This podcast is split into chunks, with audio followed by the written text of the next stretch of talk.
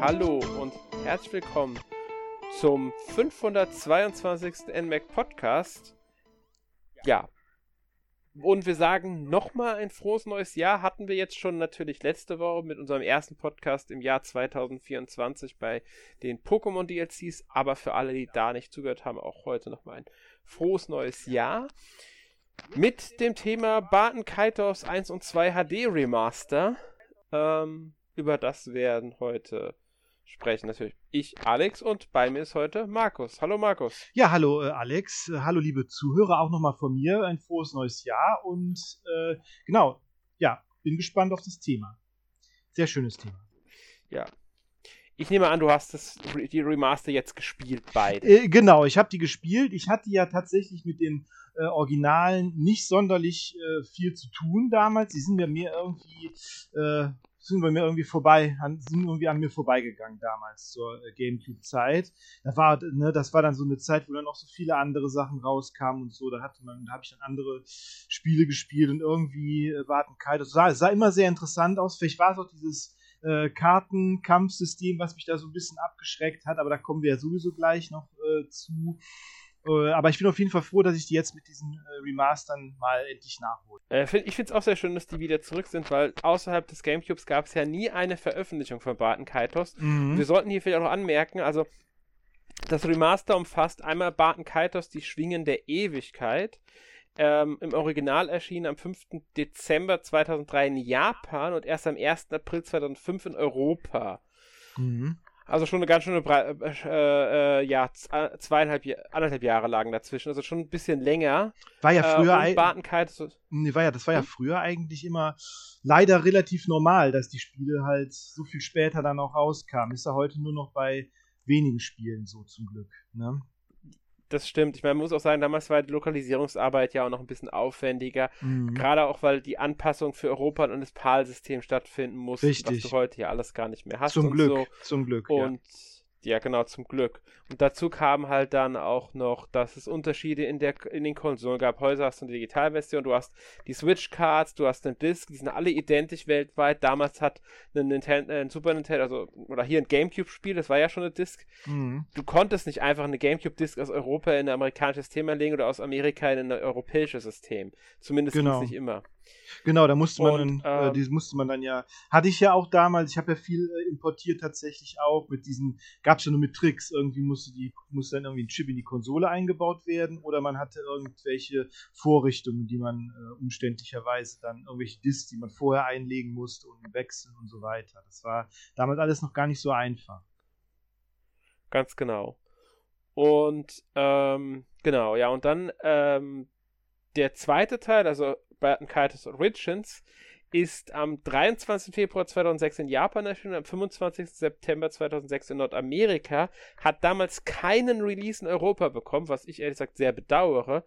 Ähm, aber man muss auch hier sagen, ich kann mir schon denken, warum äh, wenn das Spiel erst 2006 in Japan und in Amerika kam. Wir haben im Dezember 2006 die Wii bekommen. Mhm. Das heißt, das Spiel ist in, also in Nordamerika nur vier Monate, nicht mehr vier Monate, das ist, das ist dieses Jahr im November schon in Amerika erschienen, die Wii, also äh, drei, knapp drei Monate vor der Wii erschienen. Und es war ja damals auch bei zum Beispiel Xenoblade Chronicles 1 der Fall, dass wir das in Europa noch bekommen haben. In den USA, in USA ist das Spiel ja damals eher anfangs erstmal nicht erschienen. Mhm. Und es hat am Ende auch Exceed dann gepublished, weil Nintendo nicht mehr wollte, weil es einfach zu nah schon äh, zum Ende des Konsolenzyklus war und die Wii U schon vor der Tür stand. Mhm. Und hier haben wir einen ähnlichen Fall gehabt ähm, mit Barton Kaitos Origins, nur das hat halt leider damals gar keinen Release äh, in Europa bekommen. Haben wir ja tatsächlich oft so, ähm, bei, auch gerade bei relativ aufwendig zu lokalisierenden Rollenspielen, dass dann, wenn die relativ am Ende von so einem Konsolenzyklus äh, erscheinen, dass es kritisch wird. Das war damals schon so. Ja. Das war damals zum Beispiel hier Dragon Quest 7. Das ist ja auch ein paar Monate letztlich vor Final Fantasy X letztendlich tatsächlich äh, äh in äh, äh, Amerika erschienen. Ne? Das ist unglaublich, wie man sich das mhm. vorstellt. Oder, oder auch hier ähm, von der Trails-Serie, der zweite Teil, das, da war die PSP ja am Ende und da haben die sich auch dann gar keine, am Anfang gar keine Mühe mehr gemacht, das überhaupt noch zu übersetzen. Ne? Das war, weil das auch so unglaublich viel Arbeit ist halt. Ne? Ganz genau. Und ähm, man musste halt auch immer bedenken, wie erfolgreich war der Vorgänger in dem in so einem Fall oder mhm. wie erfolgreich ist das Genre in dem und dem Bereich und inwieweit rechnet sich das? Heutzutage hat sich das alles ein bisschen verschoben, weil die Lokalisierungsarbeiten finden anders statt, die Veröffentlichung findet anders statt. Eine Konsole ist nicht direkt, wenn die nächste Konsole erscheint, mehr oder weniger tot. Das war ja früher oft so, dass der Nachfolger war da Richtig. und die Konsole weg. Manchmal sogar schon die drei, vier Monate vorher, manchmal so ein halbes Jahr vor Release einer neuen Konsole, war die Vorgängerkonsole fast mehr oder weniger tot. Mhm. Das haben wir ja nicht mehr. Es geht ja wesentlich fließender ineinander über. Und manchmal haben wir wirklich so zwei Jahre sogar noch, in denen die alte Konsole unterstützt wird und dann manchmal auch Spiele einfach auf beiden Plattformen erscheinen, wie wir es ja bei Twilight Princess Breath of the Wild mhm. zum Beispiel beobachtet haben. Und wir haben natürlich auch, ähm, also, wir haben natürlich auch für, für andere, jetzt nicht jetzt äh, äh, First Party oder so, aber so, dass die auch für PC erscheinen können, zum Beispiel auch nochmal. Ne? Das ist dann auch ja, genau. gegebenenfalls drin mittlerweile. Also das ist schon, wir leben eigentlich schon in einer insofern, was die Spiele betrifft, in einer ganz guten Zeit. So, ne? also was so übersetzt. Ja, auch weil der Markt halt mittlerweile wesentlich größer geworden ist. Genau, das auch, genau. Ja. Ja, aber wir wollen über Barton Kaitos sprechen. Mhm. Ähm, seit 5, 15. September 2023 gibt es das HD Remaster, das schlicht Barton Kaitos 1 und 2 HD Remaster heißt und halt beide Teile umfasst. Ähm, dabei sollte man sagen, Barton Kaitos, die Schwingen der Ewigkeit, ist so wie damals in der GameCube-Version auf Deutsch, also deutsche Texte gibt es. Lustigerweise aber ke keine, keine englische Sprachausgabe mehr. das, das, stimmt. Die, ne? Da muss man aber auch sagen, das, äh, gerade Ton nimmt dir immer viel Speicher weg mhm. und ich kann mir gut vorstellen, dass sie die ähm, aufgrund, weil sie ja beides auf eine Cartridge gepackt haben, deshalb aufgespart haben. Hätten sie als Download anbieten können, muss man dazu sagen. Ja, ja. War jetzt nicht so, so eine dolle äh, englische Sprachausgabe, wie ich mir das mal genau. angehört habe, aber äh, ich glaube, es äh, ist ja jetzt die japanische drin, nur der Vorspann ist auf Englisch, mhm. aber der war auch in der japanischen Version damals schon auf Englisch, deshalb, ähm, ne, also wir haben quasi jetzt den Ton von der japanischen Version quasi da drauf. Genau, ja. Ähm, Barton Kaidos Origins, also der zweite Teil, der hat leider keine deutschen Texte, weil der halt damals nicht außerhalb äh, nur in Nordamerika steht. Das heißt, der hat ausschließlich japanische und englische Texte, beziehungsweise halt englische Texte für uns.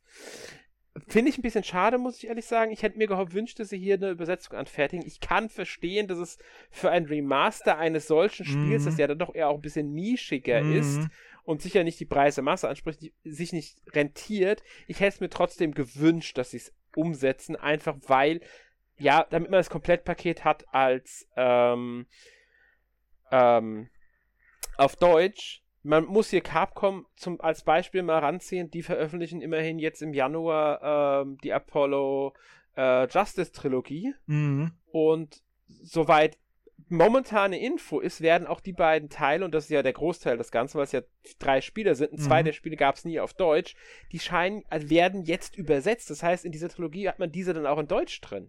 Ja, ne, das ist. Mit deutschen Text. Es ist klar, ich, also genau wie du, ich denke auch, man, äh, man äh, muss ja immer so sehen, wie, wie rechnet sich das, aber dann da erkennt man auch immer so ein bisschen dran, wie sehr sich dann äh, manche äh, Publisher oder Entwickler dann auch darum ein bisschen kümmern oder auch halt nicht, ne? Oder wie viel, wie viel Wert sie ja. dann darauf legen irgendwie. Ich denke, wenn Bandai Namco überzeugt gewesen wäre, dass sich das Spiel so gut verkauft, dass sich das rentiert, hätten sie es gemacht. Mhm. Oder wenn sie gedacht hätten, dadurch verkauft sich das Spiel ähm, ausreichend öfter. Aber das ist halt nicht der Fall wahrscheinlich bei Barton Kaitos. Mhm. Man muss halt sagen, die Ace Attorney-Reihe, die ich jetzt Beispiel rangezogen habe, die ist nur mal beliebter. Die ist größer, die ist hatten, ich denke mal, einen besseren Stand als Barton Kaitos, auch weil sie bekannter ist einfach. Ja. Durch die mehr Veröffentlichungen und alles.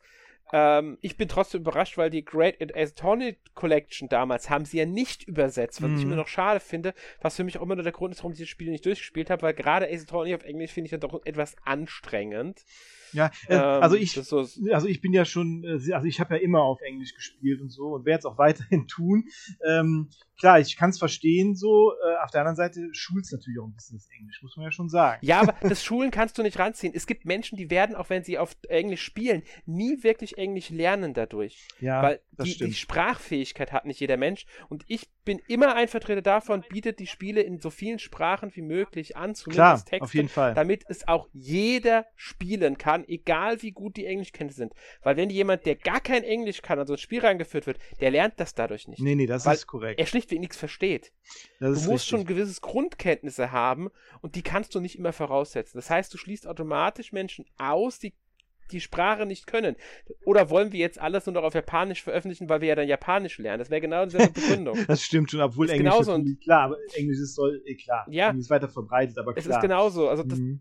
Das ist so ein Argument, bei dem ich, da, da, da habe ich mich nee, das kann ich nicht akzeptieren. Ich sag bitte, nach, ich spiele viel auf Englisch. Also ich sag da gar nichts. Mhm. Aber die Ace Attorney-Reihe, finde ich, ist eine von denen, die für mich mit am anstrengendsten ist, was halt einfach an den Begrifflichkeiten, die oft drinstecken, mhm. liegt in dieser Reihe. Klar. Aber gut, es soll auch heute nicht Thema sein. Nee, das nee. vielleicht dann nochmal irgendwann nee, nee, bei einem war, Podcast. Klar, war jetzt auch nur so ein, so ein Einblick ja, von mir. Ich kann ich das vollkommen nee, verstehen. Ich, ich weiß. Ja, äh, gut. Barton Kaitos. Äh, Rollenspielreihe, JRPG-Reihe von Bandai Namco und Nintendo, muss man hier sagen, weil Nintendo ja teilweise damals bei den Originalen auch Publisher war. Mhm. Ähm, die Marke gehört allerdings ähm, Bandai Namco, zumindest zum Teil.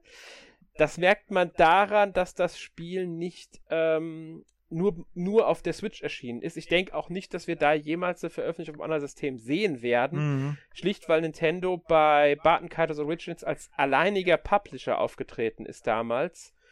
Und ähm, zumindest den ersten Teil, äh, den Vertrieb teilweise übernommen hatte damals für den GameCube. In Australien komplett das Publishing übernommen hatte. Den Rest hatte damals Namco für sich gemacht. Aber die Besonderheit von dem Spiel ist ja auch, dass es ähm, von zwei Studios entwickelt wurde. Hauptstudio hinter dem Spiel ist Monolith Soft. Sollte man mittlerweile das kennen. Das kennen wir. ja, Xenoblade Chronicles äh, Trilogie, also die Reihe eigentlich nur sagen. Die, ähm, man muss es hier auch sagen, früher ähm, zu Namco gehört hat. Mal. Richtig, dadurch, also genau, richtig, dadurch vor, vorher Xenosaga, äh, weil es ja auch, gehört ja auch äh, Bandai Namco, ne? Ganz genau. Dann hat Nintendo einen Teil des Unternehmens gekauft. Das hat auch mit zu Kaitos geführt. Und ähm, ähm, 2007, glaube ich, müsste es gewesen sein, hat Nintendo das dann komplett übernommen, das Unternehmen. Also zu, ich glaube, 96,97 Prozent, äh, irgendwas, irgendwas knapp über 96 Prozent oder so mhm. waren es, glaube ich. Ähm, den ist jetzt, und äh, seitdem ist es halt eine Nintendo-Tochter. Und da die halt hinter diesem Barton stehen, ich rechne nicht damit, dass wir jemals diese Spiele auf einem anderen System sehen. Nee. Das andere Unternehmen dahinter ist übrigens, äh, ja, also unwahrscheinlich. Bist du auch der Meinung, oder? Denke ich auch. Also ich glaube auch nicht, dass das ist so ein, genau wie, äh, genau, also das denke ich auch. Also es wird, das wird immer auf, auf, auf, auf Nintendo-System bleiben. Das, das, halte ich für sehr unwahrscheinlich, dass das irgendwo anders nochmal auftaucht. Ja. Mhm. Äh, das andere Entwicklerstudio hinter dem Spiel ist Tri Crescendo. Weiß mhm. ich, ob dir das was sagt? Ja, sagt mir was, aber ich kann momentan tatsächlich kein Spiel damit verbinden. Wahrscheinlich wirst du, wenn, wenn du es mir sagst, werde ich wahrscheinlich denken, äh, natürlich. Ja, ich ähm, Ja, sie haben viel, Sau sie haben viel äh, Sound Development gemacht. Also, Ach ja. Gerade in ihrer Anfangszeit waren sie vor allem für Musiksachen zuständig. Äh, also für Sound und Musik, was natürlich bei dem äh, Titel Try Crescendo irgendwo auch naheliegend Liegt, ist. ist irgendwie lo logisch, ja. Ja, gell, ich, denke ich nämlich auch. ähm, aber sie haben dann auch noch so Sachen wie äh, ähm, Barton Kaitos natürlich mitentwickelt. Dann kam von ihnen ähm, als alleinige Entwicklung Eternal Sonata. Ach ja, stimmt, natürlich, ähm, ja. Ja. Sie haben Blue Dragon äh, für den DS mitentwickelt mit Mistwalker. Mhm. Äh, Fragile Dreams, Farewell Ruins of the Moon of der Wii damals mit Bandai Namco entwickelt. Ah ja, ja. Ähm, ja, ich gehe mal in die. Also sie waren übrigens auch an Smash Bros. für den 3DS und Smash Bros. für Wii U mit beteiligt. Okay. Ähm, haben da auch Unterstützungsarbeit geleistet, waren an einigen Tales of Spielen unterstützend beteiligt. Ähm, ich gehe mal auf die neueren Spiele, da könnte man jetzt so Sachen nennen wie ähm, SD Gundam Battle Alliance, mhm. Gran Turismo 7, mhm. Tales of Arise, Super Smash Bros. Ultimate. ähm, ja, also das sind so die moderneren Sachen von ihnen. Aber es ist halt, die haben mehr, äh, die haben wirklich mehr Unterstützung gemacht, ne, anscheinend. Ja, genau. Ist auch kein großes Studio. Also die, die haben, glaube ich, keine 50 Personen im Studio oder so. Mhm. Also dieses relativ kleine Studio. Das ist vorwiegend ein Unterstützungsstudio mit wenigen Ausnahmen halt. Ich glaube, es gibt nur ganz wenige Spiele, die, ich glaube, drei oder vier Spiele, die sie alleine entwickelt haben. Einmal dieses Gundam-Spiel, Eternal Sonata und ich glaube zwei Digimon-Spiele müssten das sein. Mhm. Den Rest haben sie entweder Sound Development oder Co-Develop. Und lust, lustig, halt. lustig, dass das äh, Spiel, was sie dann entwickelt haben, das Eternal Sonata, dann auch viel mit Musik zu tun hat. Ne? ist dann irgendwie interessant. Ja. Wenn man mal sich den Titel anschaut, Try Crescendo, ja, Mhm. Ähm, könnte auffallen, dass ihre ersten Spiele Sound Development waren für Valkyria Profile und Star Ocean Plus 4, Spiele, die von Try Ace entwickelt wurden. Ja, damit hätte ich die jetzt auch tatsächlich irgendwie in Verbindung gebracht, ja. Also gerade ja, gerade Valkyrie Profile, ich kann sein, dass ich tatsächlich, dass mir der Name deshalb was sagt im Zusammenhang. Mm, da hast du dann auch die Verbindung, also mhm. das ist ähm, ja. Gut, damit haben wir die Entwicklerstudios auch mal äh, genannt, weil die sind ja wichtig bei so einem Spiel. Genau. Ähm, wir, du hast ja schon gesagt, du hast damals die Originale nicht gespielt. Richtig. Ja. Äh, ich habe den ersten Teil auf, äh, also der bei uns erschienen ist, natürlich ges also gespielt damals, mhm. sehr gerne sogar. Ja. Ich würde sogar sagen, dass Barton Kaitos, gerade nachdem ich es jetzt nochmal gespielt habe, zu meinen Top 5 äh, Gamecube-Spielen gehört. Okay, ja, das kann ich, kann ich aber gut, gut verstehen. Also ich glaube, ich glaube, wenn ich es ja. damals, äh, wenn ich damals gespielt hätte, wäre das wahrscheinlich bei mir ähnlich gewesen, ja. Ja, also ähm, ich bin mir nicht ganz sicher, also auf alle Fälle ähm, es, es, es, schwankt immer so ein bisschen zwischen dem Spiel und Tales of Symphonia, welches von beiden das beste Rollenspiel für den Gamecube war. Mhm. Gut, gab jetzt nicht so viele, ähm, aber ja, äh, genau. Ja, logisch, aber trotzdem, es mhm. ist halt, die, die, beiden sind so immer, die kämpfen immer. Äh, Eternal Darkness ist auch noch so eins in dieser Top 5 mit drin und die anderen Plätze wechseln dann immer mal wieder. So Luigi's Mansion oder sowas rutscht dann immer wieder mal rein. Aber die drei sind so die festen eigentlich. Ich würde es jetzt nicht als Top 3 bezeichnen, weil da tue ich mich schwer mit, aber ähm, ja, Barton Kaitos ist schon eins meiner liebsten Gamecube-Spiele auf alle Fälle. Mhm. Kann ich, ja. kann ich gut verstehen. Kann ich auf jeden Fall verstehen. Gut, ich würde sagen, wir reden aber über die Spiele direkt. Mhm. Ich möchte hier direkt darauf hinweisen, wir werden jetzt ähm, nicht über das Gameplay erstmal reden, das werden wir äh, später dann zusammengefasst, weil die beiden Spiele sich im Gameplay äh, schon stark ähneln mit ein paar Unterschieden. Wir wollen jetzt erstmal über die Geschichte der beiden Spiele mhm. reden. Genau. Fangen dabei natürlich mit, äh, wir gehen hier nicht ähm, innerhalb der Story chronologisch vor, sondern auf Erscheinungstermin. Deswegen fangen wir in Barton Kaitos die Schwingen der Ewigkeit und der verlorene Ozean an. Wusstest du eigentlich, dass, ba ähm, dass Barton Kaitos ein Stern ist, der real existiert? Äh, nein, das wusste ich nicht, ja, aber du. es passt. Ja, genau, es ist ein Stern aus dem Sternbild des Walfisch. Das ist mir auch vor kurzem. Das passt sogar noch besser. Und heißt übersetzt, es ist äh, arabisch und heißt übersetzt Bauch des Meeresungeheuers. Okay, okay, okay, okay. Ja, ja, das ist, das ist interessant. Ne? interessant. Fand ich jetzt auch. Ja? Ich dachte, das sollte man mal vielleicht kurz mhm. erwähnen. Ja. Weil man, ähm, weil man vielleicht erstmal denken könnte, ah, Barton Kaidos, vielleicht ist das irgendwie ein japanischer Name oder ein japanischer Ausdruck oder so, aber nee, das ist äh, ein Stern. Es äh, könnte, könnte sein. Ne? Irgendein ja, es könnte auch ein Wortspiel oder sowas sein oder genau. irgendwas, was im Spiel namentlich vorkommt, was genau. ja dann im Spiel eine Rolle spielt.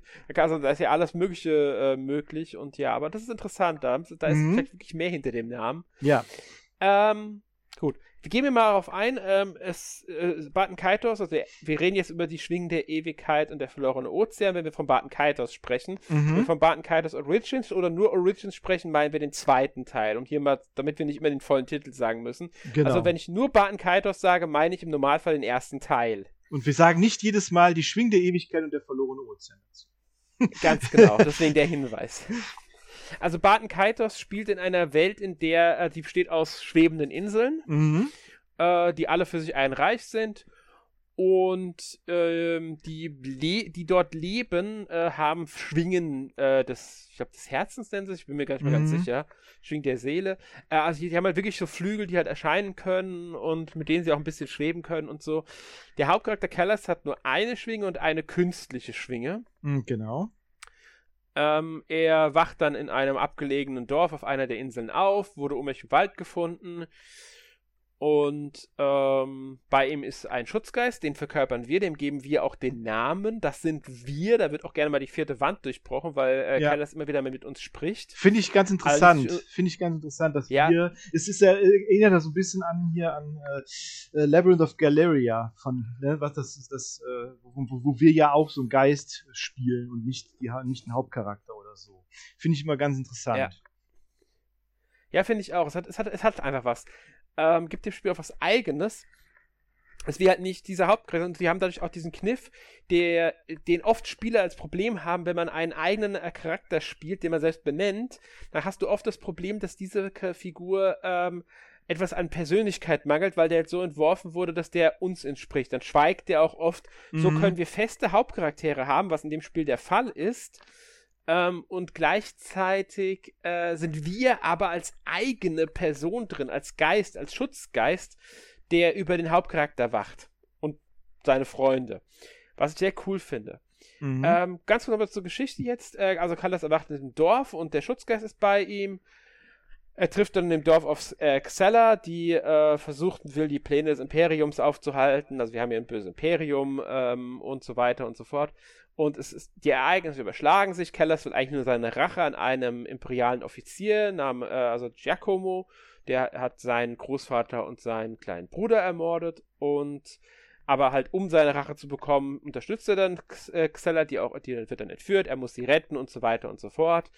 Äh, wir wollen jetzt wirklich nicht zu weit vorweggreifen, aber ich um mal hier zu sagen, es wird ein Riesending natürlich, die ganze Story, dass das wird äh, absolut groß und ähm, ähm, Wendungen en masse. Also das ist. Mhm, also ich finde das, ich finde. Die Story, die bietet einige richtig, richtig Hä? Ich finde ich finde interessant, weil ich wollte sagen, äh, es ist, also es ist interessant, dass das Spiel jetzt von der von der Ausgangsposition von der Story erstmal nichts Besonderes ist. Ne? Wir haben ein böses Imperium ja. und so, wir haben da den Held der Rache äh, Will, der auch so ein bisschen erstmal so, der kommt ja auch erstmal so ein bisschen rüpelhaft vor. Das haben wir ja auch äh, schon mal öfters. Dann haben wir Xelha und so, die dann entführt wird mal, einmal und so weiter und so fort.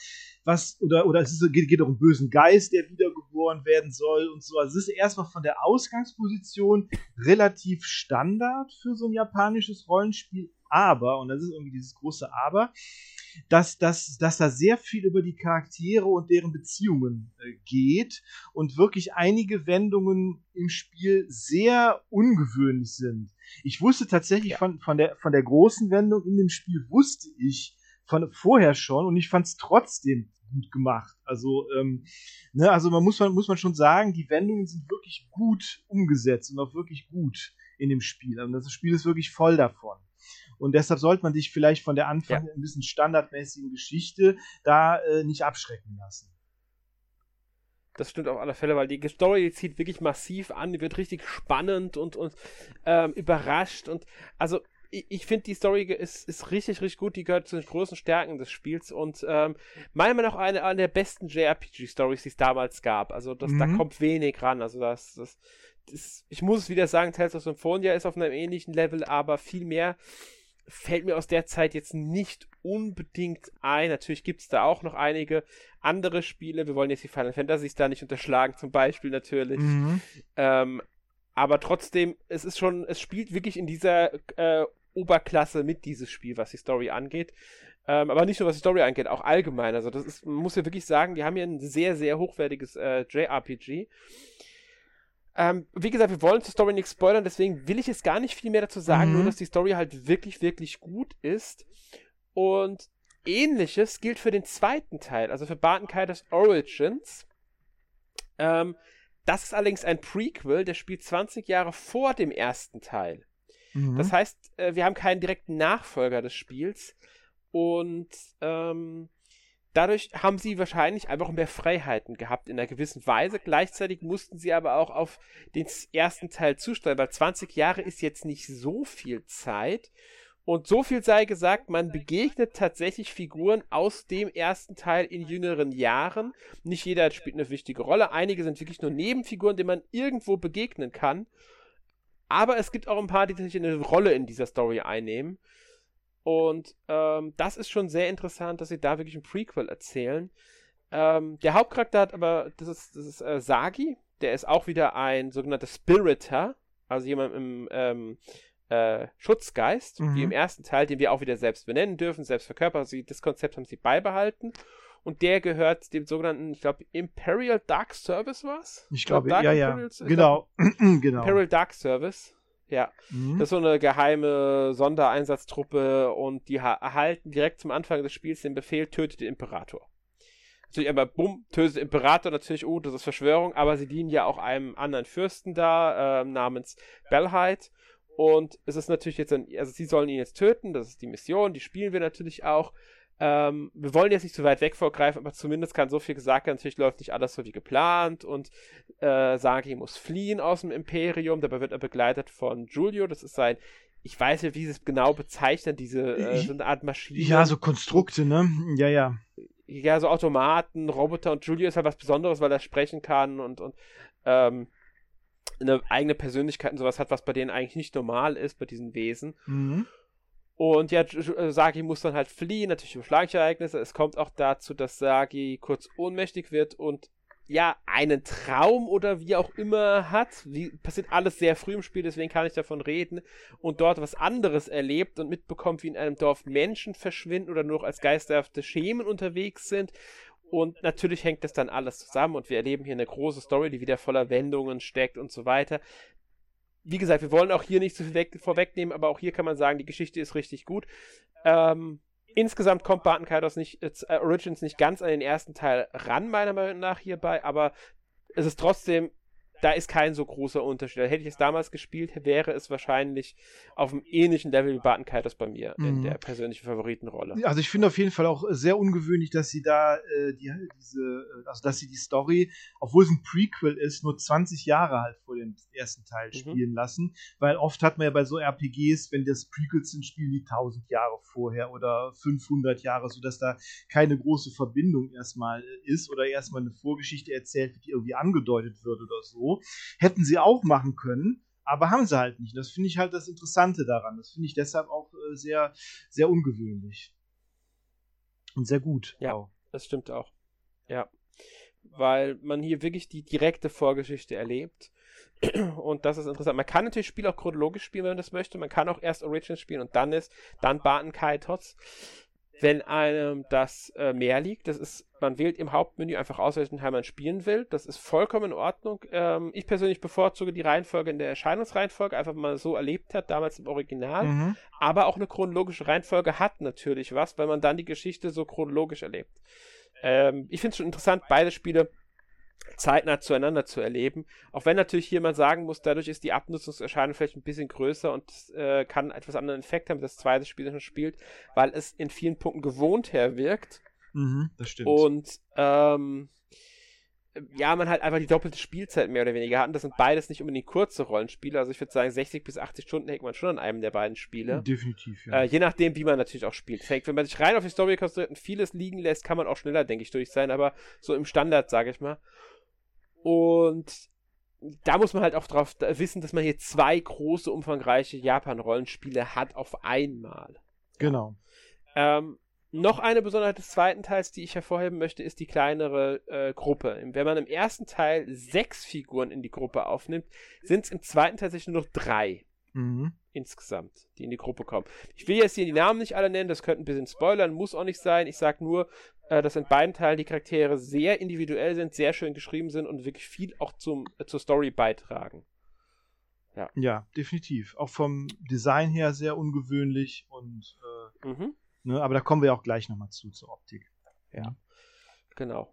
Ähm, und ja, ich würde sagen, das war aber alles, was wir zur Story sagen wollen, weil, wie gesagt, wir wollen nicht zu viel spoilern.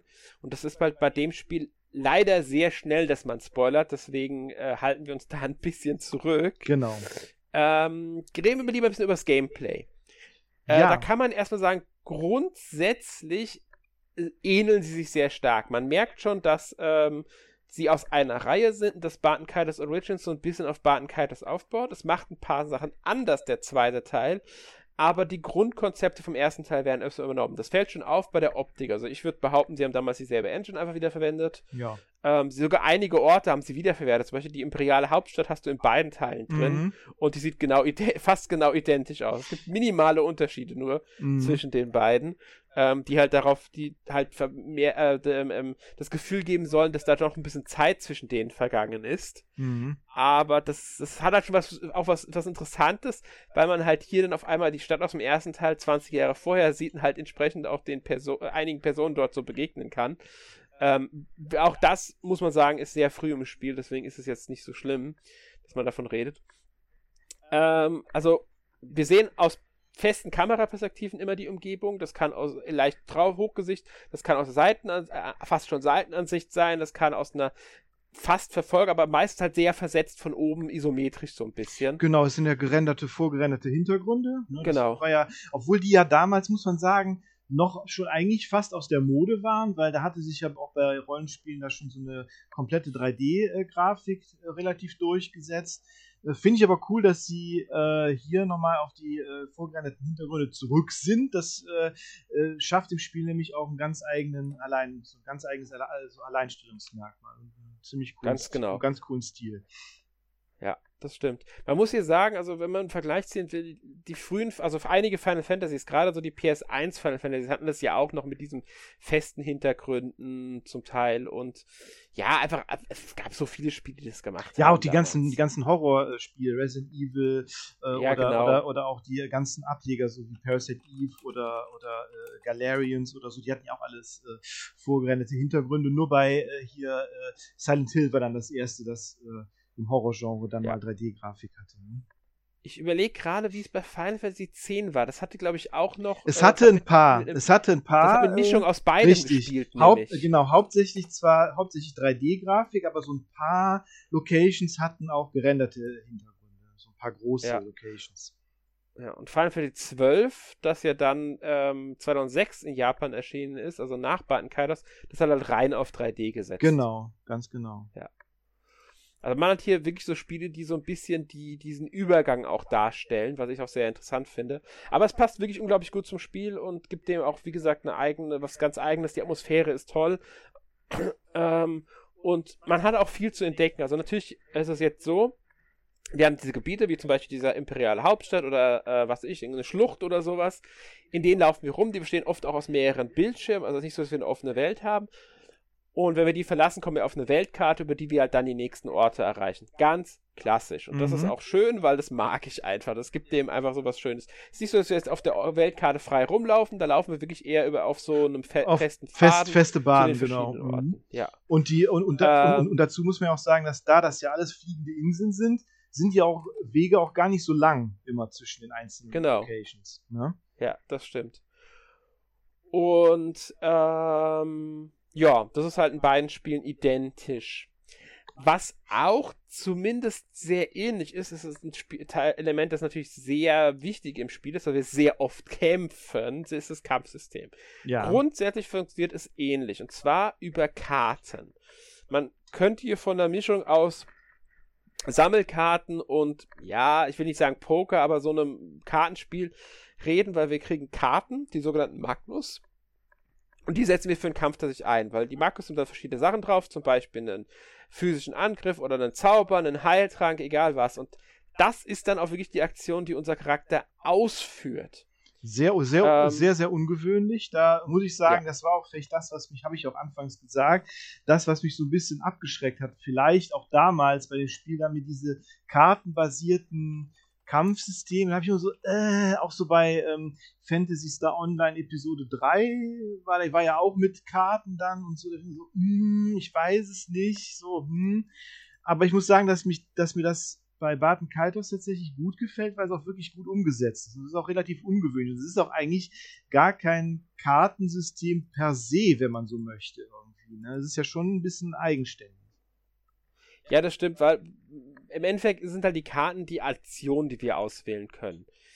Ähm, aber wir müssen auch Deckbuilding betreiben, weil wir setzen uns, stellen unsere Decks ja schon alleine zusammen. Und wenn wir jetzt die Karten da schlecht zusammenstellen, können wir schon im Kampf auch Nachteile haben. Wenn wir zum Beispiel zu viele Heilsachen drin und zu wenig Angriffe, kann es passieren, dass wir mehrere Runden hintereinander einfach nur Heilkarten ziehen und keine äh, Angriffskarte und das kann natürlich dann schon zum Problem werden. Mhm, genau, muss, man muss, muss das schon äh, gut äh, variieren, gerade gerade so dass man da nicht äh, zu viel, genau, wie du sagst, zu viel Heiltränke oder so und zack, äh, steht man da halt. Ne? Ja. Äh, interessant. Also da musst du natürlich genau. eine, eine schöne Mischung aus seinem, auf seinem Deck zusammenbauen. Mhm. Und ähm, jeder, also jetzt, jetzt muss, muss man sagen, also wir ziehen halt diese Karten, wir mit, im Laufe der Zeit steigen wir in Rängen auf, dadurch können wir dann mehr Karten auf einmal ausspielen. Äh, anfangs glaube ich nur drei, dann drei. vier, fünf und mhm. so weiter. Wir kriegen dann auch mehr Karten auf einmal angezeigt. Unser Deck kann größer werden. Wir dürfen mehr Karten im Deck mitführen und so weiter. Auch ganz klassisch, wir verbessern uns halt. Und was interessant ist, ist auch, dass die, dass die Karten ja auch Nummern haben. Und wenn man die Nummern halt, äh, ich glaube, chronologisch gibt es da auch so Kombos und so weiter, ne? Genau, also es gibt verschiedene Kombos. ähm, zum Beispiel, wenn wir jetzt mehr, mehrere Einser spielen, kriegen wir einen Bonus. Spielen wir eine, äh, eine aufeinanderfolgende Reihe 1, 2, 3, 4 und so weiter, kriegen wir auch Boni. Und das hängt immer davon ab, was wir, ähm, ähm, ja, was wir spielen. Dazu kommt, dass die Karten noch Elemente haben, auf die wir achten müssen, weil die Gegner gegen bestimmte Elemente ähm, anfällig sind, resistent sind oder halt normal nur Schaden einstecken. Natürlich wollen wir keinen resistenten Schaden austeilen. Dabei gilt es aber auch wieder zu beachten, wenn wir in einem Zug eine Feuer- und eine Wasserkarte ähm, spielen, mhm. dann ziehen die sich, dann ähm, ähm wird der Schaden, den die anrichten, gegeneinander übergestellt und sagen wir, der Wasserschaden hat 50 und der Feuerschaden hat 25, dann werden die 25 Feuerschaden vom Wasserschaden abgezogen und verursachen nur 25 Wasserschaden. Genau. Deshalb ist es nicht schlau, gleichzeitig Wasser- und Feuerschaden einzusetzen, weil wir ähm, automatisch weniger Schaden machen und es keinen Sinn hat. Das ist also komplett unsinnig, das zu machen. Genau, ganz genau. Ja. Aber, ja? Nee, also da muss man schon äh, sehr tak taktisch äh, vorgehen, definitiv. Ganz genau. Ja. Und auch ähm, Verteidigungskarten werden so ausgespielt. Also die Gegner spielen dann ihre Karten aus und wir können den Verteidigungskarten entgegensetzen. Spielen wir dann richtige Verteidigungskarten, also zum Beispiel gegen den Feuerangriff eine Wasserverteidigungskarte aus, haben wir eine höhere Verteidigung gegen diesen Elementarschaden, den die uns bei uns verursachen. Was natürlich auch interessant ist, weil wir dann auf den ihre Angriffe entsprechend reagieren und so halt auch äh, ja besser uns anpassen können an das Ganze. Ähm, ja. Genau, also man, man, wir müssen auch nicht immer mit, mit irgendwie Schilden oder Rüstungen äh, defensiv äh, arbeiten, sondern wie gesagt auch mit Zaubern oder so, je nachdem kommt das Element dann an. Ne? Also es ist auch sehr, sehr, muss man sich auch erstmal umgewöhnen, dass man jetzt äh, äh, äh, Rüstung und Schilde nicht auf den, nicht auf den Charakter halt, äh, die, den, den halt nicht anzieht, sondern die als Karten halt in den Deck äh, mitführt. Ne? Oder ja, die, die genau. Schwert, Schwerter ja auch oder Waffen ja auch. Ja. Mhm. Ganz genau. Und da muss man sagen, das war jetzt alles der erste Teil, über den wir geredet haben. Mhm. Weil der zweite Teil hat zwar das Grundregeln, grundsätzliche Prinzip ebenfalls drin mit den Karten und ähm, so weiter, aber es funktioniert dann doch anders als im ersten Teil. Und zwar wählen wir immer noch die Karten aus als Angriff. Aber zum Beispiel diese Kartenreihenfolgen, also 1, 1, 1, das geht nicht mehr. Mhm. Wenn wir mhm. Karten spielen wollen, müssen sie aufsteigende Nummern haben. Wir können keine 3 und eine 2 spielen. Wir müssen eine 1 und 2 spielen. Im ersten Teil können wir auch 3, 2, 1 spielen und kriegen den Bonus, weil es aufeinanderfolgende Zahlen sind. Halt absteigend. Mhm. Hier müssen wir immer aufsteigend spielen und nur dann kriegen wir das. Und besondere Karten mit Elementarschaden sind auch keine direkten Angriffe, die haben immer eine Null, die, also die, die haben im Normalfall die Null und die spielen wir dann aus. Die werden dann unserem Charakter hinzugefügt als ausgespielte Karte. Und diese Karte bleibt dann für eine bestimmte Anzahl an Zügen bzw. Angriffen oder Verteidigung, die Zahl wird uns angezeigt, bestehen. Und das heißt, alle darauffolgenden Angriffe, die wir ausspielen, haben dann zum Beispiel Wasserschaden. Oder wir verteidigen dann mit Feuer ähm, gegen den Gegner. Aber es kann, kann, halt nur eine Karte am Anfang des Spiels äh, ausgespielt sein von dieser Art. Da müssen wir halt immer drauf achten. Und ähm, gleichzeitig, auch ganz besonderer Fall, unser Kartendeck teilen sich, teilt sich die Gruppe. Es ist nicht mehr wie im ersten Teil, dass jeder Charakter ein eigenes Kartendeck hat, ähm, das auch zu Ende sein kann, dann neu gemischt werden muss, weswegen wir dann eine Runde aussetzen müssen. Im zweiten Teil teilen wir uns dieses Kartendeck und es werden einfach für jeden Charakter Karten eingemischt, die nur der einsetzen kann und so weiter. Und wir können mehrere Decks auch zusammenstellen, was von Rangabstieg abhängt, wie viele Decks wir zusammenstellen dürfen, die wir aktivieren können. Mhm. Wir, ich, ich, ich, bin mir jetzt gar nicht mehr ganz sicher, man kann einem Deck auch äh, hinzufügen, welcher Charakter darauf aktiv sein soll und welcher nicht. Deswegen denke ich, kann also muss, ich müsste jetzt nochmal nachschauen. Ich hab's gerade, ich, ich muss ehrlich sagen, ich habe die letzten Tage nicht dazu gekommen, das Spiel nochmal zu spielen. Mhm. Und ähm, ich bin jetzt wirklich bei beiden Spielen so ein bisschen da, äh, werf durcheinander. Ähm, ich glaube, man kann auch Decks so erstellen, dass die jeweils nur einem Charakter zugeteilt sind und entsprechend nutzt der dann auch nur dieses eine Deck. Aber die Karten, die wir reinsetzen ins Deck, haben wir halt nur einmal. Deswegen müssen wir dann das Deck entsprechend zusammensetzen, dass das gut ausgewogen ist auf beide Decks. Mhm. Also es ist, es ist ein bisschen, es ist schon anders hier, muss man sagen. Also sie haben sich wirklich bemüht, das noch so ein bisschen zu, äh, zu variieren, das Ganze. Ne? Ja, genau. Ich muss sagen, mir gefällt es aus dem ersten Teil etwas besser. Mhm. Ich habe den zweiten Teil noch nicht durchgespielt. Ich auch nicht. Ähm, und, und mir gefällt es aber so grundsätzlich von dem, was ich bisher sagen kann, äh, besser im ersten Teil, wobei ich auch im zweiten Teil mag. Mhm. Aber ich habe im zweiten Teil habe ich deutlich mehr Eingewöhnungszeit benötigt. Mhm. Ja, ähm, es gibt hm? Das stimmt, das stimmt. Ist etwas, ja, ist etwas das ist, mhm. aber, aber man, man kann sich dran gewöhnen und kann mit klarkommen. Phil es gibt auch weiterhin diese Rangaufstiege, die ähm, mhm. halt dann erweitert, wie viele Karten und Decks und so weiter man tragen kann. Ähm, eine Besonderheit gibt es noch im ersten Teil. Wir sammeln zwar Erfahrungspunkte, steigen aber nicht im Level direkt auf. Wir müssen dafür an bestimmten Speicherpunkten, also Speicherpunkte sind so Blumen, das gibt Orangen und Blaue. Mhm. Bei den Orangen können wir nur speichern. Mit Blauen können wir die Kirche besuchen. Ähm, was so ein Ort zwischen den Welten ist oder wie auch immer man das beschreiben will. Und dort können wir beim Priester unsere Erfahrungspunkte nutzen, um aufzusteigen, bis wir so einen Rang zu erholen ähm, wenn wir halt die richtigen Gegenstände und so weiter haben. Es geht auch im zweiten Teil. Im zweiten Teil allerdings steigen wir im Level direkt nach den Kämpfen auf. Also das ist dann nicht mehr so, dass wir für Levelaufstiege auch zum Priester rennen müssen. Mhm. Im ersten Teil müssen wir auch für Levelaufstiege. Das gibt dem auch eine taktische Note, weil wir natürlich mit niedrigeren Leveln gegen stärkere Gegner leichte Erfahrungspunkte sammeln, aber im Nachteil sind. Ähm, gleichzeitig äh, kann es halt auch dazu führen, dass wir aufpassen müssen, okay, level ich jetzt oder riskiere ich bis zum nächsten Speicherpunkt dieser Art zu warten und so. Ähm, weil es gibt nämlich Boni im ersten Teil, wenn wir mehrere Level auf einmal steigern.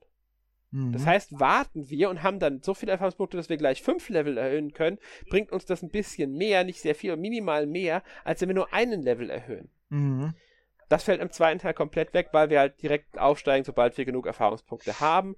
Ist klassischer Rollenspiel. Mhm. Vielleicht finde ich auch diese, diese Änderung beim Kampfsystem können wir noch als Grund nennen, warum es vielleicht besser ist, den ersten Teil zuerst zu spielen. Ja, würde ich auch ne, sagen. Weil, weil, weil das Kampfsystem ist halt sehr ungewöhnlich. Man muss sich erst tatsächlich ein bisschen dran äh, gewöhnen. Und äh, deshalb finde ich es besser, also fände ich es besser, wenn man das halt über den ersten Teil erstmal äh, so erlebt und dann im zweiten Teil die, diese Veränderungen dann halt mitbekommt, da das halt schon ja. ein bisschen äh, ungewöhnlicher, äh, noch ungewöhnlicher dann halt ist. Ja, man muss auch sagen, im ersten Teil ist es auch leichter zu erfassen, wann man jetzt seine Karten ausspielt. Richtig. Weil im ersten Teil spiele ich die Karten aus, wenn der Charakter agiert und muss halt dann auch schnell genug sein, darf mir nicht so viel Zeit lassen, damit äh, halt nicht meine Kommandophase endet. Mhm. Ähm, aber da ist es leichter einzuschätzen. Im zweiten Teil, erstmal habe ich von Anfang an den Zeitdruck, der im ersten Teil erst mit entsprechenden Rang auftritt. Ähm, aber das Ausspielen ist ein bisschen anders geartet. Es ist ein bisschen unabhängiger von dem. Es kann sein, dass mein zweiter Charakter gerade agiert, wenn ich dem ersten Charakter wieder Befehle geben darf. Da muss man immer aufpassen. Weil je nachdem, welche Aktionen ich durchgeführt und wie viele, hat, äh, füllt sich ein Balken unterhalb der Lebensenergie des Charakters. Der ist am oberen Bildschirm halt. Das ist auch noch so eine Umge Umgewöhnung, dass es nicht unten, sondern oben ist, damit halt unten die Leiste mit den Karten und allem hinpasst. Und da ist dann so eine kleine Leiste, die füllt sich je nachdem, was für Attacken wir durchführen. Und die leert sich dann wieder, wenn die Aktionen rum sind. Und wenn die komplett leer ist, darf der Charakter wieder agieren. Könnte man ein bisschen mit dem, äh, wie hieß es bei Final Fantasy, das Action Time, AT, da, AT, ATB, ne? Genau, das ATB-System. Könnte man ein bisschen damit vergleichen. Mhm. Ähm, wenn, auch wenn es nicht 100% natürlich passt. Aber wir müssen halt wirklich schauen, wann sind wir wieder dran. Und das braucht noch, finde ich, ist noch ein bisschen braucht mehr Aufwand, braucht ein bisschen mehr Eingewöhnungszeit als im ersten Teil. Hat mir, wie gesagt, auch nicht so gut gefallen wie im ersten Teil. Ich habe es manchmal wirklich verpasst, dass ich wieder dran bin. Ähm, und das, das fand ich schon, es ist ein bisschen, ist ein bisschen äh, arg nochmal ähm, an, also in der Hinsicht ein bisschen anders und gewöhnungsbedürftiger. Weil ich halt nicht dann dran bin, wenn mein Charakter auch wirklich agiert, sondern versetzt dran bin. Der Charakter agiert erst nachdem ich ausgespielt habe, sondern im Nachhinein. Und manchmal bin ich genau dann dran, wenn ein anderer Charakter, entweder einer von meinen oder ein Gegner agiert. Und dadurch achte ich dann weniger auf den Kampf und ähm, auf die Lebenspunkte oben und teile schon die Karten aus, was dann mir schon passiert ist, dass ich dann erst im Nachhinein mitbekommen habe, als ich schon die Aktion festgelegt habe, ach, ich hätte heilen müssen, ich habe kaum noch Energie. Mhm. Und das, das finde ich halt so ein bisschen, hm, ich, ich mag das Kampfsystem trotzdem, ich will es nicht schlecht drehen, aber es ist halt schon, es ist tricky, man muss sich wirklich da so ein bisschen erstmal eingewöhnen und das ist halt im zweiten Teil, finde ich, ein bisschen schwieriger als im ersten Teil. Mhm. Besonders dann, wenn man den ersten Teil nicht kennt, glaube ich, könnte das nochmal ein bisschen anders sein. Eben. Vielleicht aber auch gerade dann einfacher, weil man sich komplett reingewöhnt und nicht vom ersten Teil gewisse Erwartungen mitbringt. Ja, das, das, ist natürlich auch noch so eine ja, Sache. Das, das, das könnte sein. sein. ja, das könnte möglich sein. Ja. Was ich, was, das darf man auch nicht vergessen. Mh, hm, stimmt, stimmt. Aber was, ja. ich, was ich auch noch äh, ungewöhnlich fand, war, dass man ja auch äh, diesen Fotoapparat mitnimmt und dann Fotos von den Monstern macht, um Geld zu bekommen und so. Das fand ich auch ja. sehr, äh, erstmal sehr hoch, okay, äh, hm äh, und dann ist das Foto irgendwie, äh, oder man macht mehrere Fotos und eins ist ausgeblichen und so. Und, und, und, ne, also irgendwie auch sehr ungewöhnlich, dass man da halt auch eine Karte von einem Futterapparat mitführen muss, quasi, mhm. um dann, ne, sonst, sonst kriegt man auch nicht alle Karten. Also wenn man, wenn man ja, Karten und es gibt auch noch äh, höhere Stufen von dieser Kamera, die macht dann bessere Fotos, also die genau. wertvoller. Und man muss immer eine gewisse Zeit warten, damit das Foto auch überhaupt entwickelt ist, weil sonst ähm, ist es weniger wert. Genau. Äh, ja, also das ist, ist ein sehr, äh, sehr interessantes System, muss ich sagen. Ich mag das, finde ich. Ich finde es interessant. Finde find, find ich auch. Es gibt noch ein, ja. es, es, gibt noch ein anderes äh, Rollenspiel tatsächlich, wo das so ist. Es ist äh, Demon of Laplace. Es ist ein sehr äh, obskures äh, japanisches Rollenspiel, gerade so unter anderem für Super Nintendo, wo man so Geisterjäger spielt äh, ist auch ein rundenbasiertes äh, so ein Dungeon Crawler und dann macht, muss man auch Fotos von den Monstern machen, um die zu verkaufen. Das macht Sinn, wenn man ja Geisterjäger, also Geistforscher ist sozusagen, das Übernatürliche erforscht. Und es ist, fällt mir hier irgendwie ein, dass es das so ein bisschen so ähnlich ist, weil das irgendwie ein sehr äh, ungewöhnliches System ist und sonst irgendwo kaum, ja, kaum, kaum Verwendung findet. Irgendwie. Das stimmt. Es ist, es, ist, es ist halt, es ist was sehr Eigenes, muss man dazu sagen. Ähm, und ich finde das interessant, weil äh, das, das Studio hinter dem Spiel, das du jetzt erwähnt hast, dem, äh, ja, ich, ich, äh, wie heißt es, wie heißt Laplace, ist Laplace Demon? Äh, Demon of Demon? Laplace, genau heißt das. Demon of Laplace, ja. Mhm. Ich weiß nur den japanischen Titel Laplace Nomar. Genau, genau, Laplace Nomar, genau. Ist die, äh, deswegen war ich mir jetzt gerade unsicher. Genau. Das Interessante ist halt, äh, dass, ähm, also, ähm, eins der Entwicklerstudios von ähm, Demon of Laplace, mhm ja. Das, also das, Studio heißt äh, Group SNE oder hieß, muss man ja sagen. Ja. Ich weiß gar nicht, ob die es noch gibt. Die Leute gibt es anscheinend sogar noch. Ach echt? Okay, interessant. Ähm, da einer der Gründer des Studios war Ryo Mizuno, der Schöpfer von Record of Lotus War. Das ist interessant, das wusste ich nicht. Ja. Ach. Der, äh, das ist, also die haben auch äh, irgendwas zu Record of Lotus War lo eigentlich logischerweise Natürlich. was dazu veröffentlicht. Natürlich, ja. Ähm, ich, ich bin mir nicht ganz sicher. Ich glaube, es könnte sogar sein, dass die ähm, damals ich, ich, bin mir jetzt echt nicht mehr sicher, inwieweit die da involviert waren, auch in dem ganzen Rest. Also, die haben, wenn man immer den ihr Portfolio sich anschaut, auch ein paar andere Sachen drin. Die haben zum Beispiel auch ähm, ausländische Spiele, also nicht japanische Spiele übersetzt, sowas wie Dungeons Dragons oder sowas, haben die zum Beispiel teilweise übersetzt mhm. oder Shadowrun. Und ich bin mir nicht mehr ganz sicher, ob die jetzt ausschließlich, äh, weil ich glaube, die haben nämlich gar nicht so viel Videospiel gemacht. Die waren, glaube ich, vor allem wirklich so äh, Light Novels, Brettspiele Ach und ja. halt Pen and Paper haben okay. die nämlich gemacht. Okay, äh, interessant. Ist ein interessanter Einschub, wusste ich auch nicht. Ja. Äh, die haben auch das äh, TRPG zu äh, Dark Souls umgesetzt. Ach. Okay. Ja. Also die, Aber wie gesagt, es ist, die gibt's es ist also kein noch. Videospielentwickler im mhm. klassischen Sinne. Als Videospielunternehmen war Tokai Communications beteiligt. Beziehungsweise damals noch als Vic Tokai bekannt. Vic Tokai, genau, richtig. Ja, ja. ja. Mhm. Und was die heute machen, ich weiß gar nicht, ob es überhaupt noch gibt oder ob die noch Videospiele entwickeln, weil ich habe von denen ewig nichts mehr ja, gehört, nee. Nee, nee. Ich, ich, wüsste jetzt nicht, was die, was die, äh, noch, was die nach den 90ern entwickelt hätten, bin ich ganz ehrlich. Keine Ahnung. Äh, ich, ich, ja, deswegen, also das ist so, äh, ja. Aber gut. Ähm, mhm. Zurück dann zu Martin ja über, Genau. Genau. zurück von ähm, Ausflug von Fotografieren äh, von Monstern zurück äh, zu Barton Kaitos, genau. Ganz genau.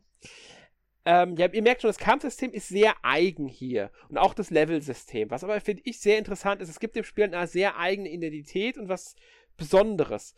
Wir sollten sagen, diese Magnus sind jetzt nicht einfach nur fürs Kampfsystem da. Die sind auch in dieser Welt aktiv oder mhm. existieren in dieser Welt, weil alles darin im Grunde, wie man sagen, ich will nicht sagen eingespielt, sondern eingefangen wird. Ja, und wir genau. kriegen auch leere Magnus, ähm, nennt sich dann, glaube ich, Quest Magnus im Spiel, mit denen wir dann Feuer, Äpfel, Käse oder sonst irgendwas mit uns führen können. Wir nehmen die Essenz des Gegenstands in unserer Karte auf und führen das mit uns. Interessant und auch, dass greift, das, das, und das, und das fault ja auch, oder geht geht kaputt äh, mit der Zeit. Auch, Ganz ne? genau. Oder entwickelt sich weiter. Wenn wir zum Beispiel Käse brauchen, aber keinen Käse haben, dann können wir einfach Milch mitnehmen und immer wieder zu Käse oder zu Joghurt. Genau. Oder funktioniert zwar nicht ganz so, aber meine Güte, äh, oder, im Spiel geht's halt Ja, so. im Spiel geht's so und irgendwie, gut, sind ja letztendlich auch magische Karten dann letztendlich, ne? Und, ja. äh, oder, oder Äpfel, die faulen dann auch, oder Obst, die faulen dann auch irgendwann und dann sollte, kann man es aber den Gegnern an den Kopf werfen, sozusagen. Ja, ne? du meinst jetzt mal die Karten, die man im Kampf einsetzt. Genau. Ich meine jetzt die Karten, die man wirklich für Quests Ach so, benutzt. für die Quest, mit dem Käse, ja genau, ja, ja, ja klar. Die, die Quest, mhm. Magnus. Es gibt aber auch, und da hast du recht, mit Heilgegenstände, die faulen können. Essen, das du als Heilgegenstand in deinem Deck aufnimmst, kann schlecht werden werden und dann kann man es nicht mehr als Heilgegenstand benutzen. Die sind auch nur einmalig nutzbar, diese Karten, muss man auch mal drauf achten. Mhm. Wenn man die benutzt hat, sind die weg, weil dann wurde es ja gegessen. Das sind nur so äh, besonders, also die Standardkarten wie ein Heiltrank, die bleiben dauerhaft dauerhaft.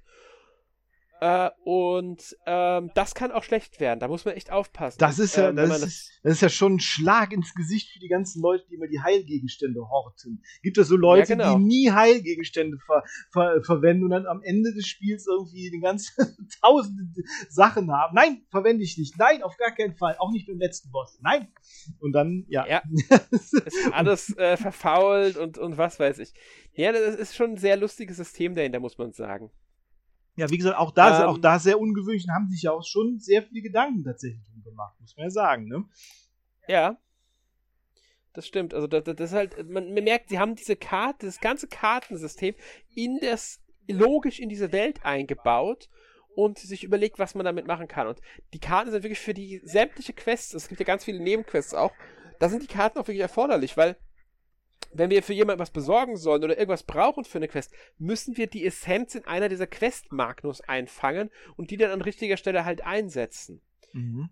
Und zum Beispiel, wenn wir Blumen wässern sollen, einfach nur, dann brauchen wir Wasser in einem Quest-Magnus, müssen an die Stelle gehen und das Wasser vor diesen Blumen benutzen. Wir müssen halt mit den Blumen interagieren, damit dann gefragt wird, ob wir das benutzen wollen, dann wählen wir das entsprechende Quest-Magnus aus. Mhm. Ähm, Finde ich schon sehr interessant, muss ich sagen. Also, das ist, das ist, ähm, ja, das funktioniert sehr gut und ist halt was sehr Eigenes. Genau, ist doch ja. wirklich für nochmal noch mal so ein Alleinstellungsmerkmal, auf jeden Fall. Ganz genau. Ja, was gibt's noch zum Spiel zu sagen? Ich glaube, wir haben eigentlich die wichtigsten Punkte jetzt im Gameplay wirklich abgehakt. Mhm. Ähm, es gibt noch ein paar weitere Feinheiten, natürlich so größere Nebenquests, bei denen wir bestimmte Sachen finden müssen. Oder im ersten Teil zum Beispiel sollen wir für einen alten Mann, der im Sterben liegt, seine Verwandten finden und seinen äh, äh, ähm, äh, Stammbaum füllen, weil die müssen sollen alle unterschreiben, wenn sie bereit sind, zu ihm zu gehen und so weiter. Ähm, das ist so eine sehr lange Questreihe, die uns halt wirklich bis zum Ende eigentlich mhm. begleitet. Mhm. Ähm, und das, sowas mag ich. Wir können uns die Sammlung der Karten, die wir bisher anschauen, ansehen. Also all sowas. Es gibt da immer ganz, ganz viele kleinere Sachen auch zu entdecken. Und es ist jetzt nicht so, dass wir darauf hingewiesen werden. Wir müssen wirklich auch mal einfach schauen, mit jemandem reden und dann kriegen wir vielleicht eine Quest oder so. Ähm, es ist nicht so, dass die jetzt mit einem Ausrufe oder Fragezeichen im Kopf rumrennen. ähm, ja, was, was, natürlich teilweise dann auch dazu führt, dass wir uns da schon äh, erst überlegen müssen, wie kriegen wir jetzt etwas hin oder wie schaffen wir es jetzt, dass dieser Verwandte von dem alten Mann äh, bereit ist, zurückzugehen. Und das ist teilweise dann schon ein bisschen auch, äh, sagen wir mal, äh, ungewöhnlicher oder sagen wir mal ein bisschen aufwendiger. Ich sag jetzt, ich, ich, ich spoiler jetzt nicht, ich sag nur ein Beispiel. Wir müssen etwas auf einer Insel besorgen auf der anderen Insel müssen wir das weiterverarbeiten, um es dann der richtigen Person zu geben, damit diese Person bereit ist, äh, seinen Großvater oder was der auch ist, zu besuchen. Mhm. Also, also, ja, ja. Und vor allen Dingen, ja. der, und, dadurch, dass, der, wie, wie, du sagst, diese, diese Questmarker und so halt nicht da sind, muss man da schon äh, halt mit allen Leuten reden und ein bisschen Eigeninitiative da auch. Ist man ja teilweise heute gar nicht mehr gewöhnt. Ne? Genau. Wir müssen halt auch wirklich merken, was für Aufgaben haben wir denn überhaupt und was könnte irgendwo noch eine Rolle spielen und so weiter. Auch weil wir halt begrenzte Anzahl an, an Quest-Magnus haben. Ähm, Im ersten Teil haben wir da von Anfang an eher eine sehr geringe Zahl, die mit der Zeit steigt. Im zweiten Teil haben wir am Anfang schon recht viele von diesen Karten, muss man sagen. Was aber zum Spiel passt, muss man, äh, ist halt auch so ein Punkt. Und ähm, wir müssen halt auch immer gut überlegen, was nehmen wir jetzt mit, was könnten wir gebrauchen, was können wir nicht gebrauchen, was holen wir jetzt, was kriegen wir sowieso. Wasser zum Beispiel finden wir eh immer wieder mal, aber es gibt ein paar Sachen, die findet man sehr schwer, die behalten wir natürlich dann eher mal ein bisschen länger und so weiter und so fort. Ja. Genau. Ähm, ja, gut. Aber ich würde sagen, wir haben jetzt schon sehr ausführlich über die beiden Spiele gesprochen, die man da bekommt. Und wir müssen ja auch noch über das Remaster an sich sprechen. Mhm. Das wird jetzt auch in Einklang mit der Kategorie danach gehen, mit unserer mit der Präsentation. Also wir werden auch über die Grafik und alles jetzt im selben Einklang mit Remaster sprechen, mhm. was ja logisch ist. Erstmals ist kein Remake, sondern wirklich ein Remaster. Sie haben hier die GameCube-Version genommen und auf die Switch angepasst. Und da muss man wirklich sagen, haben sie saubere Arbeit geleistet. Sie haben die Auflösung angemessen hochgedreht, sie haben die Optik angemessen angepasst, dass es jetzt nicht irgendwie absoluter Pixelbrei ist. Ähm, aber man darf jetzt nicht erwarten, dass wir hier irgendwie die absoluten ähm, ja, äh, super Grafik äh, auf Switch-Niveau bekommen. Man merkt dem Spiel nur noch an, dass es ein Gamecube-Spiel ist, wobei ich halt sagen muss, meiner Meinung nach ist das Spiel, dafür, dass es halt mittlerweile schon so alt sind, die beiden Spiele, äh, sehen die immer noch richtig gut aus. Ja, also ich muss sagen, ne, also gerade jetzt, was so vorgerenderte Grafik angeht, ne, wenn die, wenn das wirklich so eine richtig High-End äh, vorgerenderte Grafik ist, sieht das auch heute noch richtig, richtig gut aus teilweise.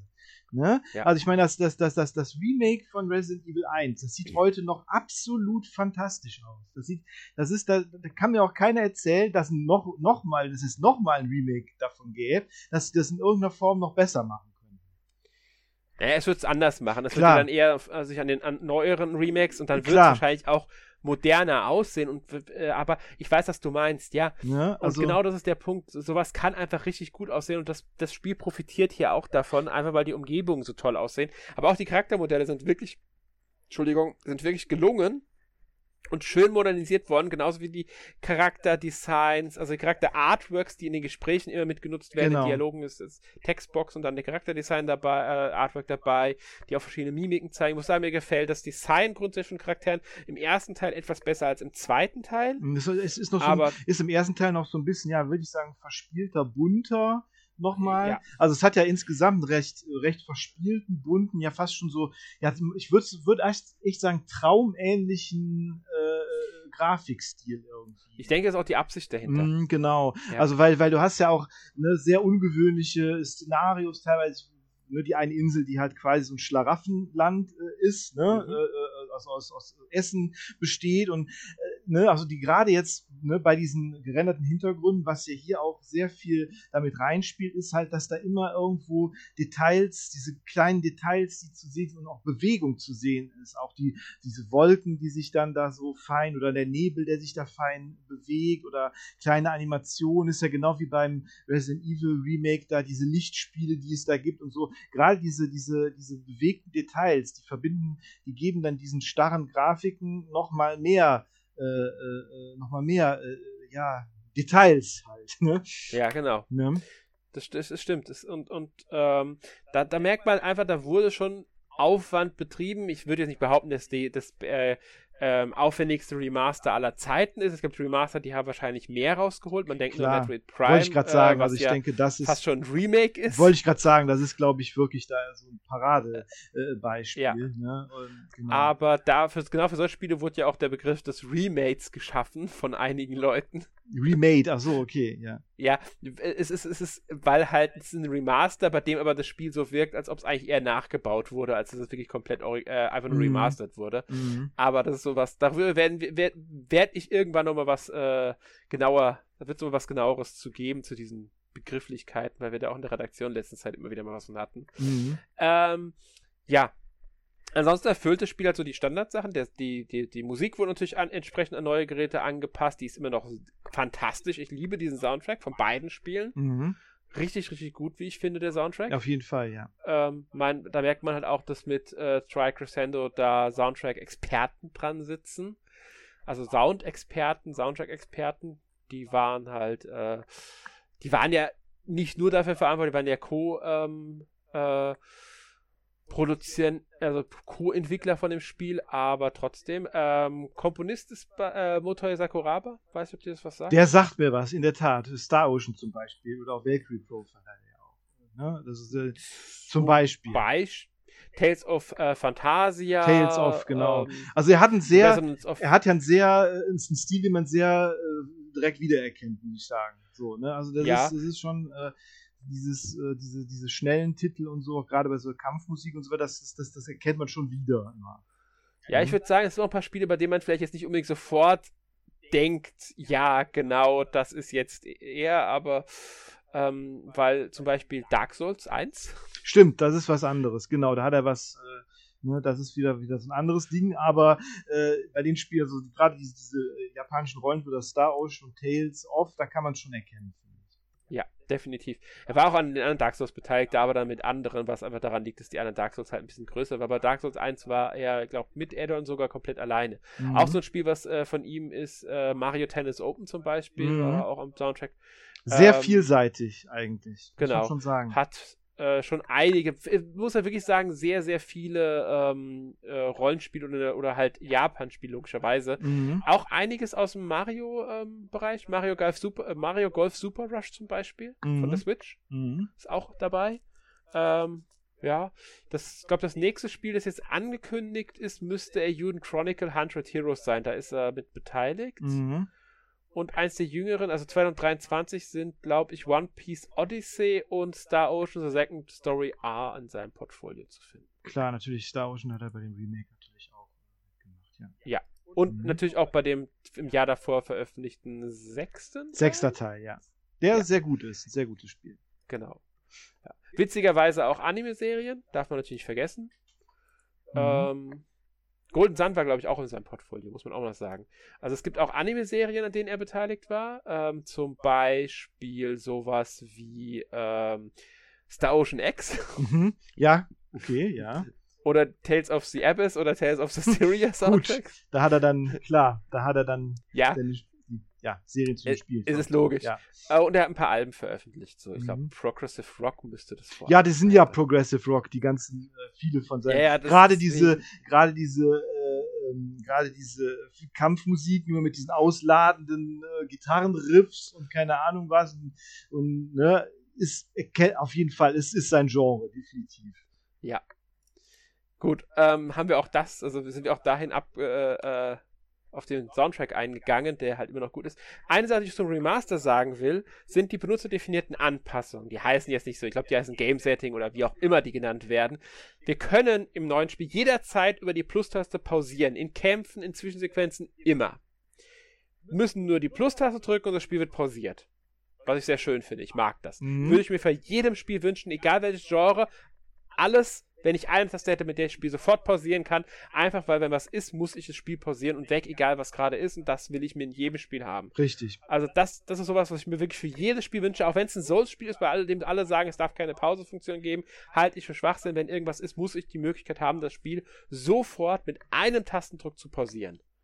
Und yes. das sollte wirklich jedes Spiel haben, meiner Meinung nach. Ähm, und hier ist es drin, finde ich sehr schön. Und da kann ich dann per Tastendruck auch diese, in diese äh, Einstellungen gehen. Das sind nicht sehr viele Einstellungen, aber die können, das sind, man kann sagen, sie vereinfachen einem das Spiel. Also sie, sie äh, sind, sind so Quality of Life Sachen auch nochmal. Zum mhm. Beispiel kann ich einstellen, dass es keine Encounters gibt, also dass keine Kämpfe ausgelöst werden, wenn ich Gegner berühre. Das ist natürlich sehr praktisch, weil das ist, hilft mir einfach nur dabei, wenn ich schnell von A nach B kommen will, dass ich nicht wirklich gegen die etlichen Kämpfe da, die immer wieder sind, austragen muss. Das ist, gerade wenn ich jetzt nur noch Quests erledige, die Gegner so nur mit einem Schlag besiegen, besiege, dann kann man das einfach so äh, lösen, dass ich das aktiviere und dann muss ich nicht jeden Pupskampf austragen, obwohl der mir nichts mehr bringt. Mhm, Gibt's ist, ja. ja. Kennt man ja aus Spielen. Richtig. Ähm, dasselbe, dasselbe gilt für Instant K.O., das hilft natürlich beim Leveln, weil jeder Gegner ist mit einem Treffer K.O. Mhm. Also wenn man mal grinden muss oder will genau. zwischendurch, ja, sehr sinnvoll. Vereinfacht halt das Grinden, das ja in manchen Japan-Spielen gerade damals sehr nervig sein werden konnte, kann man auch als Cheaten ansehen, muss jeder für sich wissen. Ich sehe es als äh, praktische Hilfe an. Zeitsparer, Zeitsparer, weil letztendlich muss man es genau. ja eh machen. Und, und, und, ja. wenn man die Gegner sowieso schnell umhaut, dann kann man es auch mit einem Treffer letztendlich machen. Das macht es spart nur genau. Zeit. Ne? Also und dazu fallen, darunter fallen auch diese Zeitsparerkategorie die Erhöhung des, der Spielgeschwindigkeit, der allgemein und die Erhöhung der Kampfgeschwindigkeit. Und dann läuft das Spiel wirklich, ich glaube, bis 300 Prozent kann man hochstellen. ähm, äh, und dann läuft das Spiel halt wirklich die Charaktere, wenn man dann mit so einem äh, auf 300% hochgestellten Game Speed durch die Gegend läuft, dann, dann flitzt der da wirklich durch die Gegend. das ist mir sogar schon passiert, dass ich dann einfach mit dem so lang geflitzt bin, dass ich auf der Weltkarte Abzweigung nicht gekriegt habe, weil ich einfach zu schnell war. ja, gut. Ähm, ja, gut. Ist, ja. Ist, ja. Und der Auto-Battle. Das heißt, sobald ein Kampf ausgelöst wird, musst du gar nichts machen, die kämpfen automatisch. Mhm. Das kann auch hilfreich sein, wenn man wirklich immer nur leveln will und dann muss man nicht groß irgendwie jedes Mal selbst die Karten ziehen. Besonders im Einklang mit Instant K.O. kann das sehr hilfreich sein. Man kann, glaube ich, im ersten Teil auch diese beim ersten Teil ist noch so eine Sache im Kampfsystem. Nach jedem Kampf bekommt man die Auswertung des Kampfes angezeigt. Also wie viel Schaden wurde verursacht, wie viel Schaden wurde, äh, wie wurde der Schaden berechnet mit diesen Elementarschaden und so weiter diese Auswählung kriege ich am Ende des ersten, äh, nach jedem Zug im ersten Kampf. Das kann ich deaktivieren oder halt vereinfachen, dass ich das nicht immer habe. Okay. Weil ja. ich muss uns immer mal wegdrücken und das kann ich über diese Einstellung auch weg äh, rausstreichen. Das gibt es im zweiten Teil so nicht mehr. Mhm. Was natürlich dazu führt, dass der Kampf auch viel aktiver funktioniert im, im zweiten Teil. Ähm, und nicht mehr diese je. Du hast im ersten hast du theoretisch nach jedem Zug eine Unterbrechung. Das hast du nicht mehr im zweiten Teil. Mhm. Und das kannst du im ersten Teil auch abschalten, dass das nicht mehr so diese, diese große Rolle einnimmt, weil wenn du meinst, du brauchst es nicht, das verschnellert halt auch nochmal das ganze Geschehen. Ich finde das sowieso. Auto Battlefeld ist übrigens eh weg. Ja, genau. Ich finde das, ja? find das sowieso gut, dass man das halt dazuschalten kann, wenn man möchte, und auch wieder direkt ja. wieder abschalten kann. Also das finde ich sehr, sehr sinnvoll, dass auch dass das zu jeder Zeit möglich ist. So. Ganz genau. Ja, finde ich auch. Also stimme ich dir voll zu. Ja, das sind halt, das äh, sind halt auch so, so Quality of Life Sachen, die halt äh, bei so Remastern eigentlich fast dazugehören. Zumindest bei solchen Rollenspielen, würde ich mal sagen. Ja, ich finde ich find auch, also Remaster sollen einem wirklich, ich finde, ein Remaster kann mir das Leben so leicht machen wie nur möglich oder sollte und ich kann ja nutzen, was ich will. Eben. Wenn ich zum Beispiel in einem Quake 2 unbedingt die Sheets aktivieren will, dann soll ich doch die Möglichkeit zu haben, es über eine Optionsmenü jederzeit an- und ausschalten zu können. Eben. Es ist doch meine Sache, ob ich es nutze oder nicht. Eben, gerade im Singleplayer oder sowas. Ja. Ne, ist vollkommen egal. Ja. Deswegen bin ich da immer voll dafür. Deswegen mag ich zum Beispiel bei Rogue Legacy 2, dass ich den Schwierigkeitsgrad komplett individuell einstellen darf. Mhm. Ich darf da wirklich alle möglichen Einstellungen, Schieberegler hin und her schieben und mir das Spiel so schwer oder leicht machen, wie ich möchte. Und dadurch ist das Spiel natürlich viel zugänglicher, weil jeder es theoretisch man, wenn man ist nicht so gut in so Spielen, man ist unerfahren, man kennt es nicht, dann stelle ich mir halt den Schwierigkeitsgrad so ein, dass ich kaum noch Schaden nehme, die Gegner aber auch nicht so viel aushalten und fertig. Wenn ich dann aber merke, mir ist es zu leicht, erhöhe ich es einfach wieder. Und wenn ich weiß, ich bin gut in sowas oder mir ist von an zu leicht, dann stelle ich es halt einfach super hoch. Ja, das stimmt. Das, das ist doch vollkommen. Das, ist, das machen we leider nur wenige Spieler. Also die einzigen, die ja? mir jetzt sonst noch einfallen, das sind Silent Hill und System Shock. Sonst wüsste ich jetzt ja? keinen, der das. Ich, der das sonst noch äh, macht. Ich, ich, ich glaube, irgendein Souls-like, ich glaube, Steel Rising hieß das. Das ist auch so ein ah, Souls-like ja. mit, mit, weißt schon, mit so Automaten. Robotern. Mhm, das ist so eine Frau, ne? In Frankreich. Oder ja, so. Französische Revolution, ganz genau. Mhm. Da kannst du das auch einstellen, sehr individuellen Schwierigkeitsgrad. Mhm. Nicht ganz so frei wie bei Rogue Legacy 2, aber auch sehr individuell. Sowas mag ich. Und ich finde sowas, gerade Remaster können mir sowas gerne anbieten. und sowas hier wie in äh, Berten Kaitos sowieso. Ähm, weil es sorgt ja dafür, dass gerade diese, diese, diese sich langwierigen Momente, die auch nervig werden können, dass die wegfallen oder dass die einfach schneller ablaufen. Ja, genau. Und, und wenn man ja, äh, wenn man dann sagt, ja, ich Grinding gehört ja dazu, das muss man machen, ja gut, dann, dann, dann macht's. Dann lasst einfach die, dann schaltet man einfach die Sachen nicht ein. Dann macht man es einfach. Genau. Ne? Ich habe ich hab die Sachen so gut wie nie eingeschaltet gehabt während meinem äh, Spieldurchgang. Mhm. Ich habe die fast nie angehabt. Nur wirklich ein ganz also zum Ausprobieren natürlich, äh, weil ich wissen wollte, was sie mir genau bringen, gerade auch mhm. für den Test, der dann noch bei uns erscheinen wird. Ähm, aber auch, weil ich einfach wissen wollte, wie stark greifen sie ein, was für Nötigkeit machen, machen sie halt. Und für den Podcast wollte ich es natürlich auch wissen. ich habe die nicht oft genutzt, aber gerade Kampfgeschwindigkeit verschnellern, finde ich ist sowas, was ich ähm, sehr mag und ich finde es immer gut, wenn mir Spiele das grundsätzlich anbieten. Ich denke da nur an die Bravely-Reihe. Bravely Default, Bravely Second und so. Mhm. Die das ja auch anbietet grundsätzlich. Oder jetzt kürzlich das neue Monster, äh, Dragon Quest Monsters, hat das auch drinnen. Ich drücke nur eine Taste und die Kampfgeschwindigkeit wird verschnellert. Ich drücke eine Taste und das, der Kampf wird von alleine durchgeführt. Ich habe ein Auto-Battle an. Warum nicht grundsätzlich sowas einfach einbauen? Ich meine, es ist dann, es, es spielt, spricht schon nicht dagegen. Und wie gesagt, in einem Remaster finde ich es eh absolut richtig. Ja, oder, Aber gut, wir wollen uns ja nicht zu lange dran aufhalten. Genau, richtig. Ja, was, nee, was, oder, oder, man macht es irgendwie in einem New Game Plus oder wenn man es schon durchgespielt hat und dann schaltet man es halt ein oder so. Ja, mhm. aber man muss sagen, halt gerade so Sachen wie die Schwierigkeitseinstellungen sind, bringen halt bei einem New Game Plus nichts, wenn jemand, nee. der das braucht, das Spiel gar nicht erst durchspielen kann. Nee, das stimmt. Das stimmt. Ja. Das, das fällt mir jetzt wieder Devil May Cry 3 als Beispiel ein. Ich glaube, wenn du siebenmal gestorben bist, Richtig. du das kannst genau. du erst den Schwierigkeitsgrad auf leicht stellen. Ganz genau, dann, dann kriegst du erst easy, ganz genau. Und das finde ich absolut bescheuert, weil ich muss ja dann wieder von vorne anfangen mit leichten Schwierigkeitsgrad, egal wie weit ich schon gekommen bin. Mhm. Ja, genau. Finde ich jetzt nicht so gut gelöst, aber gut, okay, meine Güte. Ähm, aber wir wollen uns, wie gesagt, nicht lange dran aufhängen. genau. Ähm, ich würde sagen, wir haben jetzt auch über die Te äh, Technik noch eine Sache habe ich zu sagen, und zwar, dass das Spiel auch flüssig läuft auf der Switch. Ja, definitiv. Also ja. müsste auch jetzt nichts. Läuft wirklich gut, kann man nichts drüber sagen. Und hier muss man wirklich sagen, da hat, ich weiß nicht, Barton das draus, äh, ob, ob, ob, ob das jetzt an Monolith liegt, ob das Bandai Namco gelernt hat, aber gerade im Vergleich zum Remaster von Tales of Symphonia ist es ein meilenweiter Unterschied, was uns da geboten wird. Ja. Und das muss ich noch mal erwähnen, weil das äh, äh, Remaster von Tales of Symphonia war eine absolute Frechheit. Das habe ich ja gar nicht, deshalb auch gar nicht äh, gespielt, tatsächlich. Ja. Mhm. Weil, weil das ist teilweise ruckelt das so übel, das ist so hart, richtig hart. Mhm. Das sollte wirklich nicht passieren. Das ist schon äh, Nein. peinlich. Ja, genau. Gut. Ähm, damit sind wir ähm, mit dem Podcast, also wir sind durch mit unserem Thema und ziehen jetzt nochmal ein Fazit. Mhm. Du darfst gerne mal so dein, deine abschließende Meinung zu den beiden Spielen, zu dem Remaster an sich halt zusammen. Nee, also ich bin, ich bin, ich bin wirklich, wirklich froh, äh, dass ich das Spiel äh, mal nachholen, äh, also dass ich beide Spiele mal nachholen konnte jetzt. Und äh, obwohl ich jetzt den zweiten auch noch nicht äh, durchgespielt habe, äh, da ich sie damals verpasst habe. Und ich muss ich habe, wie gesagt, lange äh, das Spiel nicht, nicht gespielt, habe dann auch immer wieder Gutes davon gehört, aber dann halt war es halt nicht verfügbar und jetzt ist es endlich da. Ich habe mich wirklich gefreut, habe mich auch über die Ankündigung erstmal gefreut, dass es rauskam, äh, rauskommen sollte und als es dann rauskam, auch direkt geholt und äh, ja, also ich bin äh, begeistert und äh, kann auch gut verstehen, warum das Spiel so einen hohen Stellenwert äh, hat äh, bei den Rollen oder bei, bei Rollenspielern allgemein und auch beim auf dem, auf dem GameCube. Und äh, ich finde auch, da sollte, vielleicht ist das auch so ein Anstoß, hoffentlich vielleicht für Bandai Namco dann nochmal was mit Monolith äh, zu machen für die Xenosaga äh, Umsetzung. Vielleicht die drei Spiele auch nochmal, weil die auch großartige äh, Science-Fiction-Rollenspiele sind, auch eine wahnsinnig gute Story haben. Und ähm, ja, und der dritte Teil halt quasi nicht mehr zu bekommen ist, ist außer man möchte hunderte Euro investieren.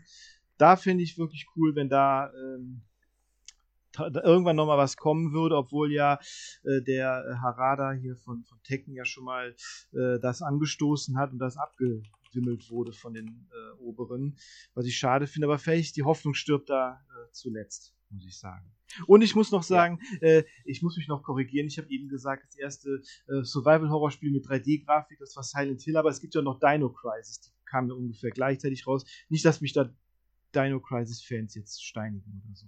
Genau. Das wollte, ja, das, das, das wollte ich noch sagen. Genau. Aha, aha. Verstehe ich. Ähm, ich kann mich nur anschließen. Ich fand, äh, finde es großartig, dass dieses Remaster erschienen ist von den beiden Teilen. Zweiten Teil ja erstmals überhaupt für mich erlebbar und ähm, gefällt mir auch sehr gut, auch wenn ich da halt wie gesagt, vielleicht klingt es ein bisschen so, aber ich mag das Spiel auch unglaublich gerne. Halt, äh, der erste Teil ist für mich halt ein bisschen besser, aber trotzdem beides sehr, sehr gute Spiele, die auch heute noch problemlos spielbar sind. Ich finde, die sind super gealtert. Auf jeden Fall. Auch, ähm, auch, wie gesagt, auch durch die Grafik. Ich sag ja so, die ja. gerenderte Grafik ist äh, in einem gewissen, also da die ja da zu dem Zeitpunkt mehr Details äh, darstellen konnten, als bei den tatsächlichen 3D-Grafiken. Ne? Mhm. Konnten, genau. ne?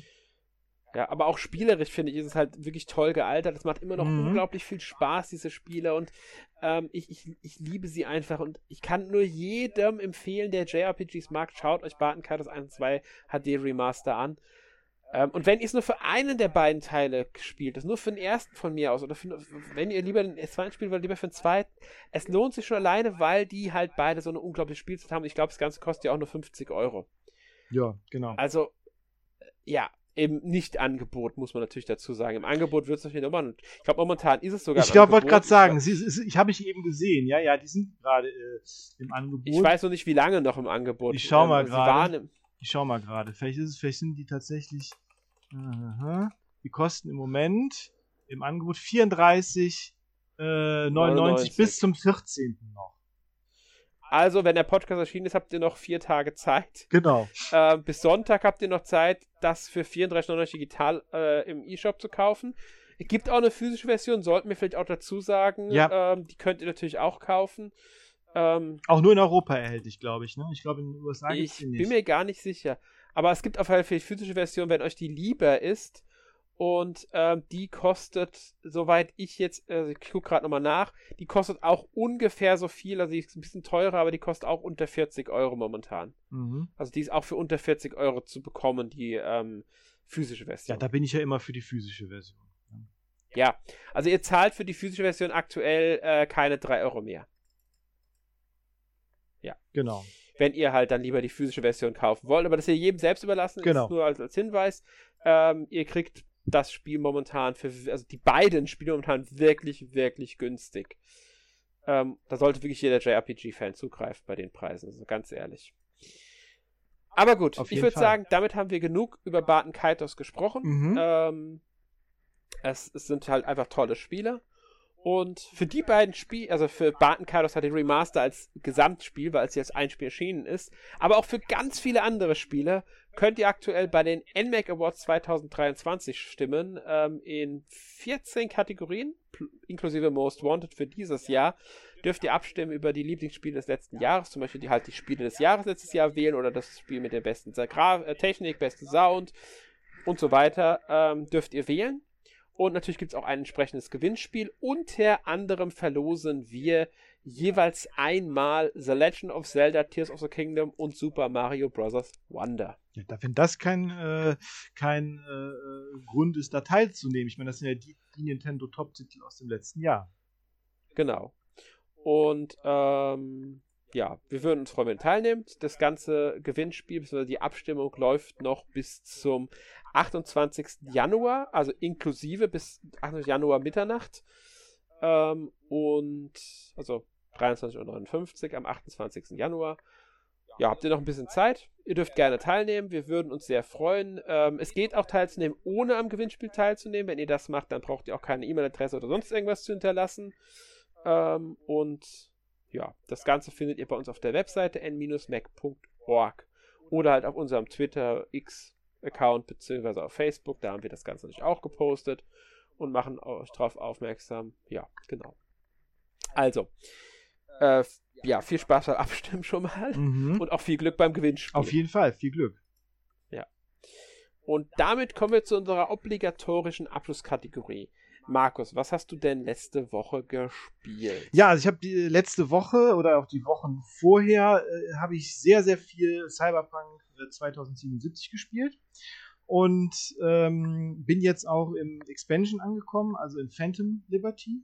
Und ich muss sagen, dass das Spiel echt so ein bisschen, äh, ja, es hat irgendwie alles übernommen im Moment bei mir, was das Spielen angeht. Also wenn ich anfange zu spielen, komme ich selten unter, unter drei Stunden da wieder raus.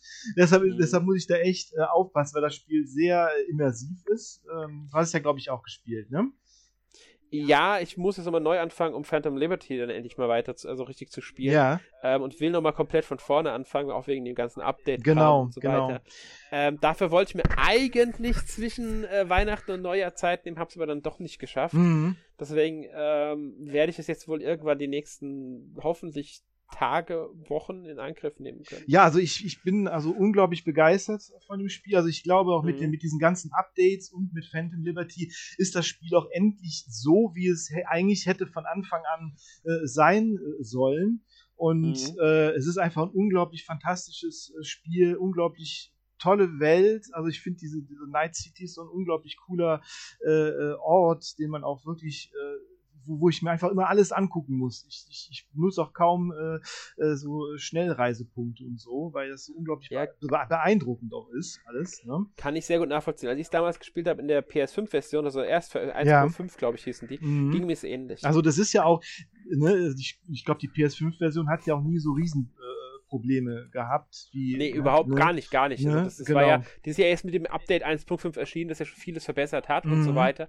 Mhm. Sie haben halt jetzt nochmal für mit dem Update 2.0 das komplette ähm, Charaktersystem, das genau. System, alles genau. nochmal über den Haufen geworfen, verändert und so weiter. Und das finde ich halt toll, weil ich ja. muss eigentlich sagen, das, was ich jetzt gelesen, also weiß, was im Neuen drin ist. Mhm gefällt mir vom Prinzip her viel, viel besser als das, was im alten drin Ja, auch diese, ganze, dieser ganze Skilltree und so, wie die das komplett neu gemacht haben. Mhm.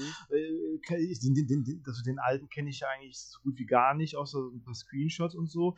Und, aber auch jetzt auch die Tatsache, dass zum Beispiel Rüstung jetzt nur noch von den äh, Implantaten äh, kommt und nicht mehr von, mhm. äh, kaum noch von der, von, den, von der Kleidung, finde ich auch sehr sinnvoll. Ne? Ja. Und also die sind, es wird, und, und es gibt ja jetzt auch mit dem neuesten Update auch eine U-Bahn oder beziehungsweise Metro, mhm. ne? Also die haben ja von Anfang an eigentlich versprochen gehabt. Ja, Jetzt ja, genau. wir sie endlich. Ja, genau.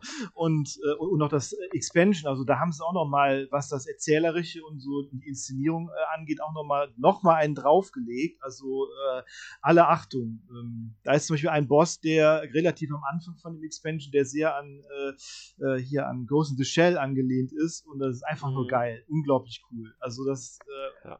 Wahnsinn. Also musst du unbedingt spielen. Auf jeden Hab Fall. Habe ich ja, wie gesagt, vor, ich muss halt die Zeit finden. Klar, ja, natürlich. Ja. Es ist halt auch wirklich, ne, kenne ich jetzt selber ein sehr einnehmendes Spiel. Auf jeden Fall. Ja.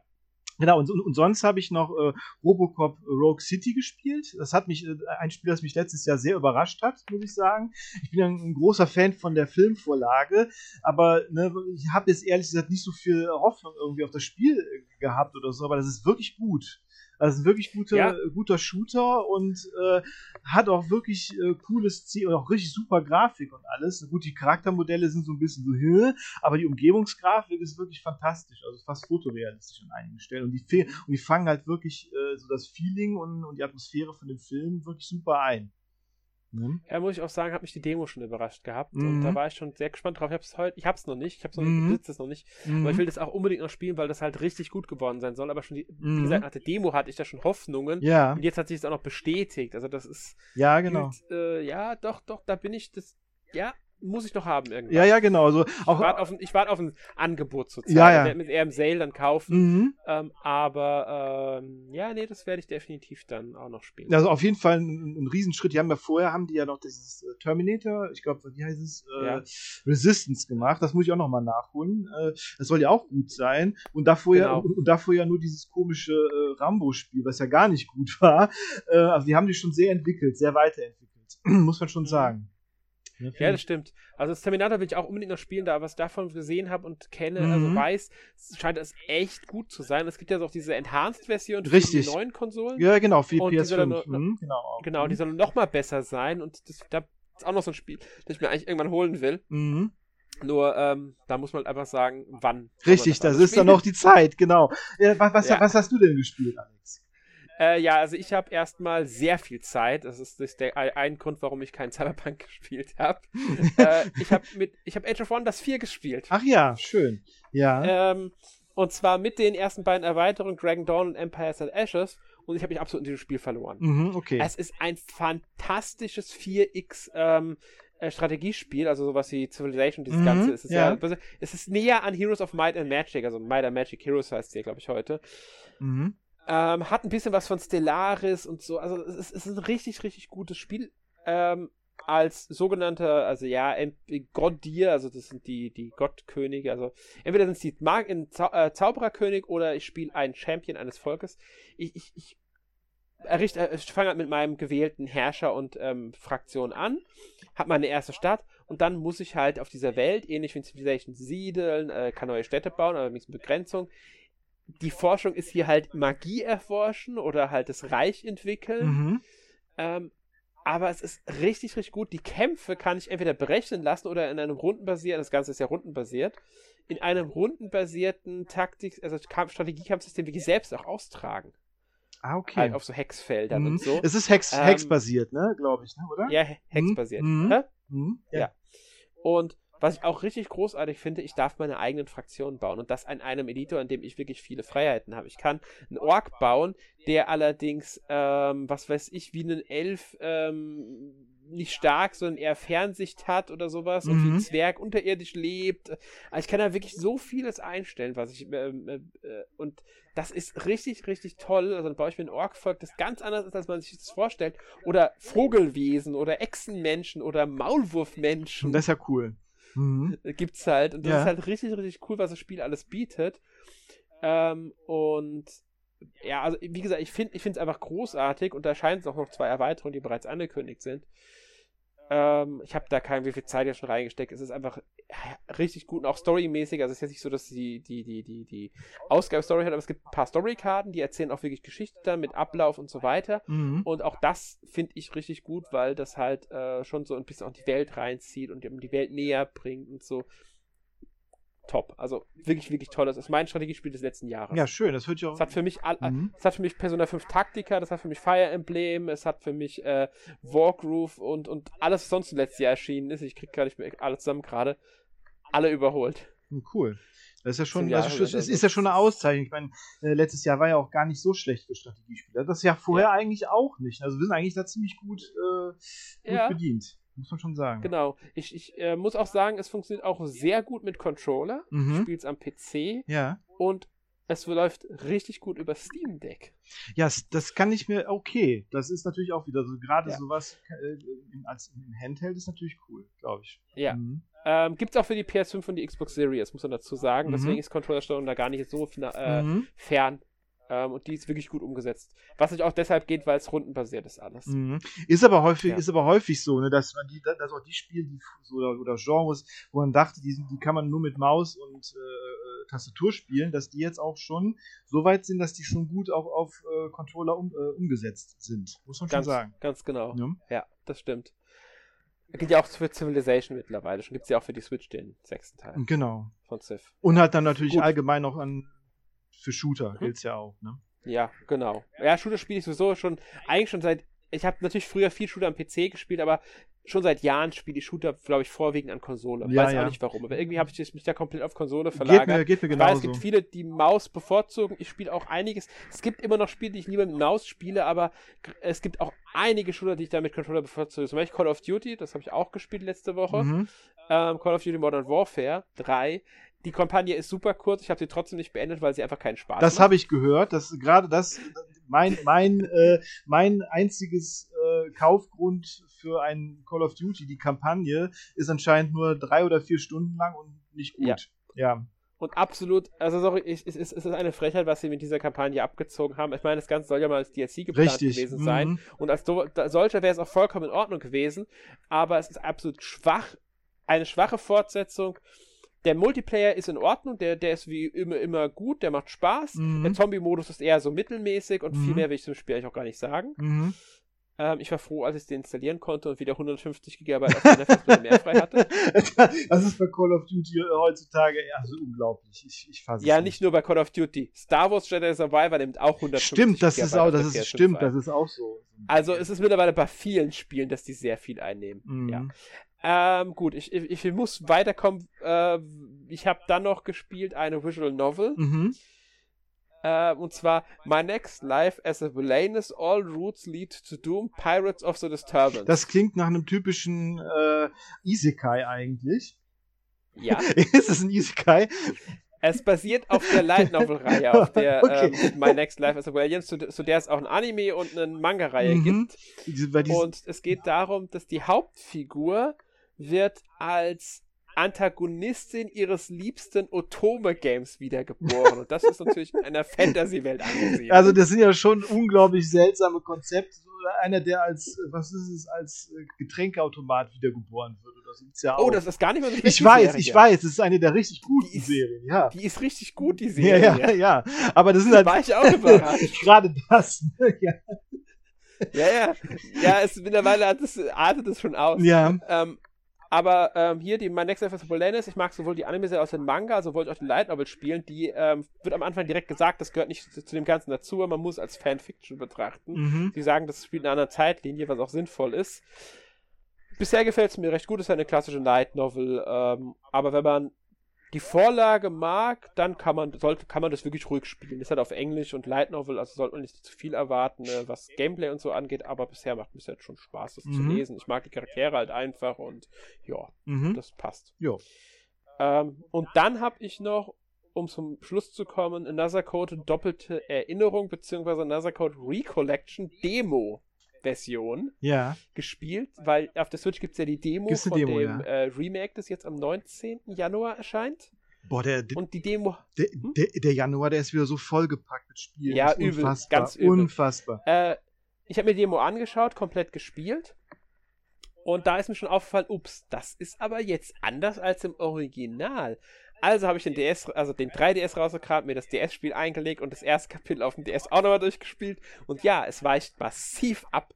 Ach. Storymäßig identisch, okay. aber sie haben es angepasst, weil du hast eine ganz andere Perspektive. Jetzt macht Sinn, mhm. dass du da Änderungen vornimmst. Das war ja auch, sehr, den, das war ja auch sehr für den Stylus ausgelegt, ne? Ganz genau. Gleich mhm. haben sich die Rätsel halt verändert. Du hast ganz andere Rätsel jetzt, die halt auf die Switch zugeschrieben sind. Funktioniert richtig gut, meiner Meinung nach. Und ähm, ich finde es auch überhaupt nicht schlimm, dass jetzt bisher inhaltlich, also rein von dem, was da, was man da sieht, wo man unterwegs ist und sowas, gibt es natürlich Gemeinsamkeiten, aber es ist schon sehr, es gibt schon sehr, sehr große Unterschiede in den auch Orten, die man, Umgebung, die man sieht oder Rätsel, die man löst. Ich habe nicht ein Rätsel bisher gehabt in der Demo-Version, der Switch-Version, das auch in der 3DS-Version, äh, der DS im Original drin vorkam. Okay. Finde ich überhaupt nicht schlimm. Nö. Es wurde ans neue Gerät angepasst, es wurde gut angepasst. Sinnvoll. Mhm. Ja, und es macht wirklich Spaß. Also ich erwarte mir da wirklich eine tolle, ähm, ein tolles Spiel ihr könnt auch bereits eine Vorschau zum Spiel bei unserer Webseite mhm. lesen. Ähm, die sollte nach, eigentlich müsste die am Montag erschienen sein oder sie erscheint jetzt am kommenden Freitag. Eins von beiden. Müsst ihr mal schauen. Ich bin mir da gerade nicht mehr ganz sicher jetzt zum Aufnahmezeitpunkt. Also entweder ist sie da oder sie erscheint in zwei Tagen. Ja. Genau. Aber sie kommt Gut. auf jeden Fall die Woche. Genau. Ganz genau, ja. Gut, damit verabschieden wir uns. Ja. Nächste Woche im Podcast 523 äh, reden wir über das Thema Nintendo Switch, die Remaster-Maschine. Auch ein interessantes Thema, auf jeden Fall. Ja, genau. Und damit verabschieden wir uns. Wir wünschen euch noch einen schönen Abend, schönen Tag, wann auch immer ihr das hört. Bis zum nächsten Mal. Tschüss. Tschüss, bis zum nächsten Mal.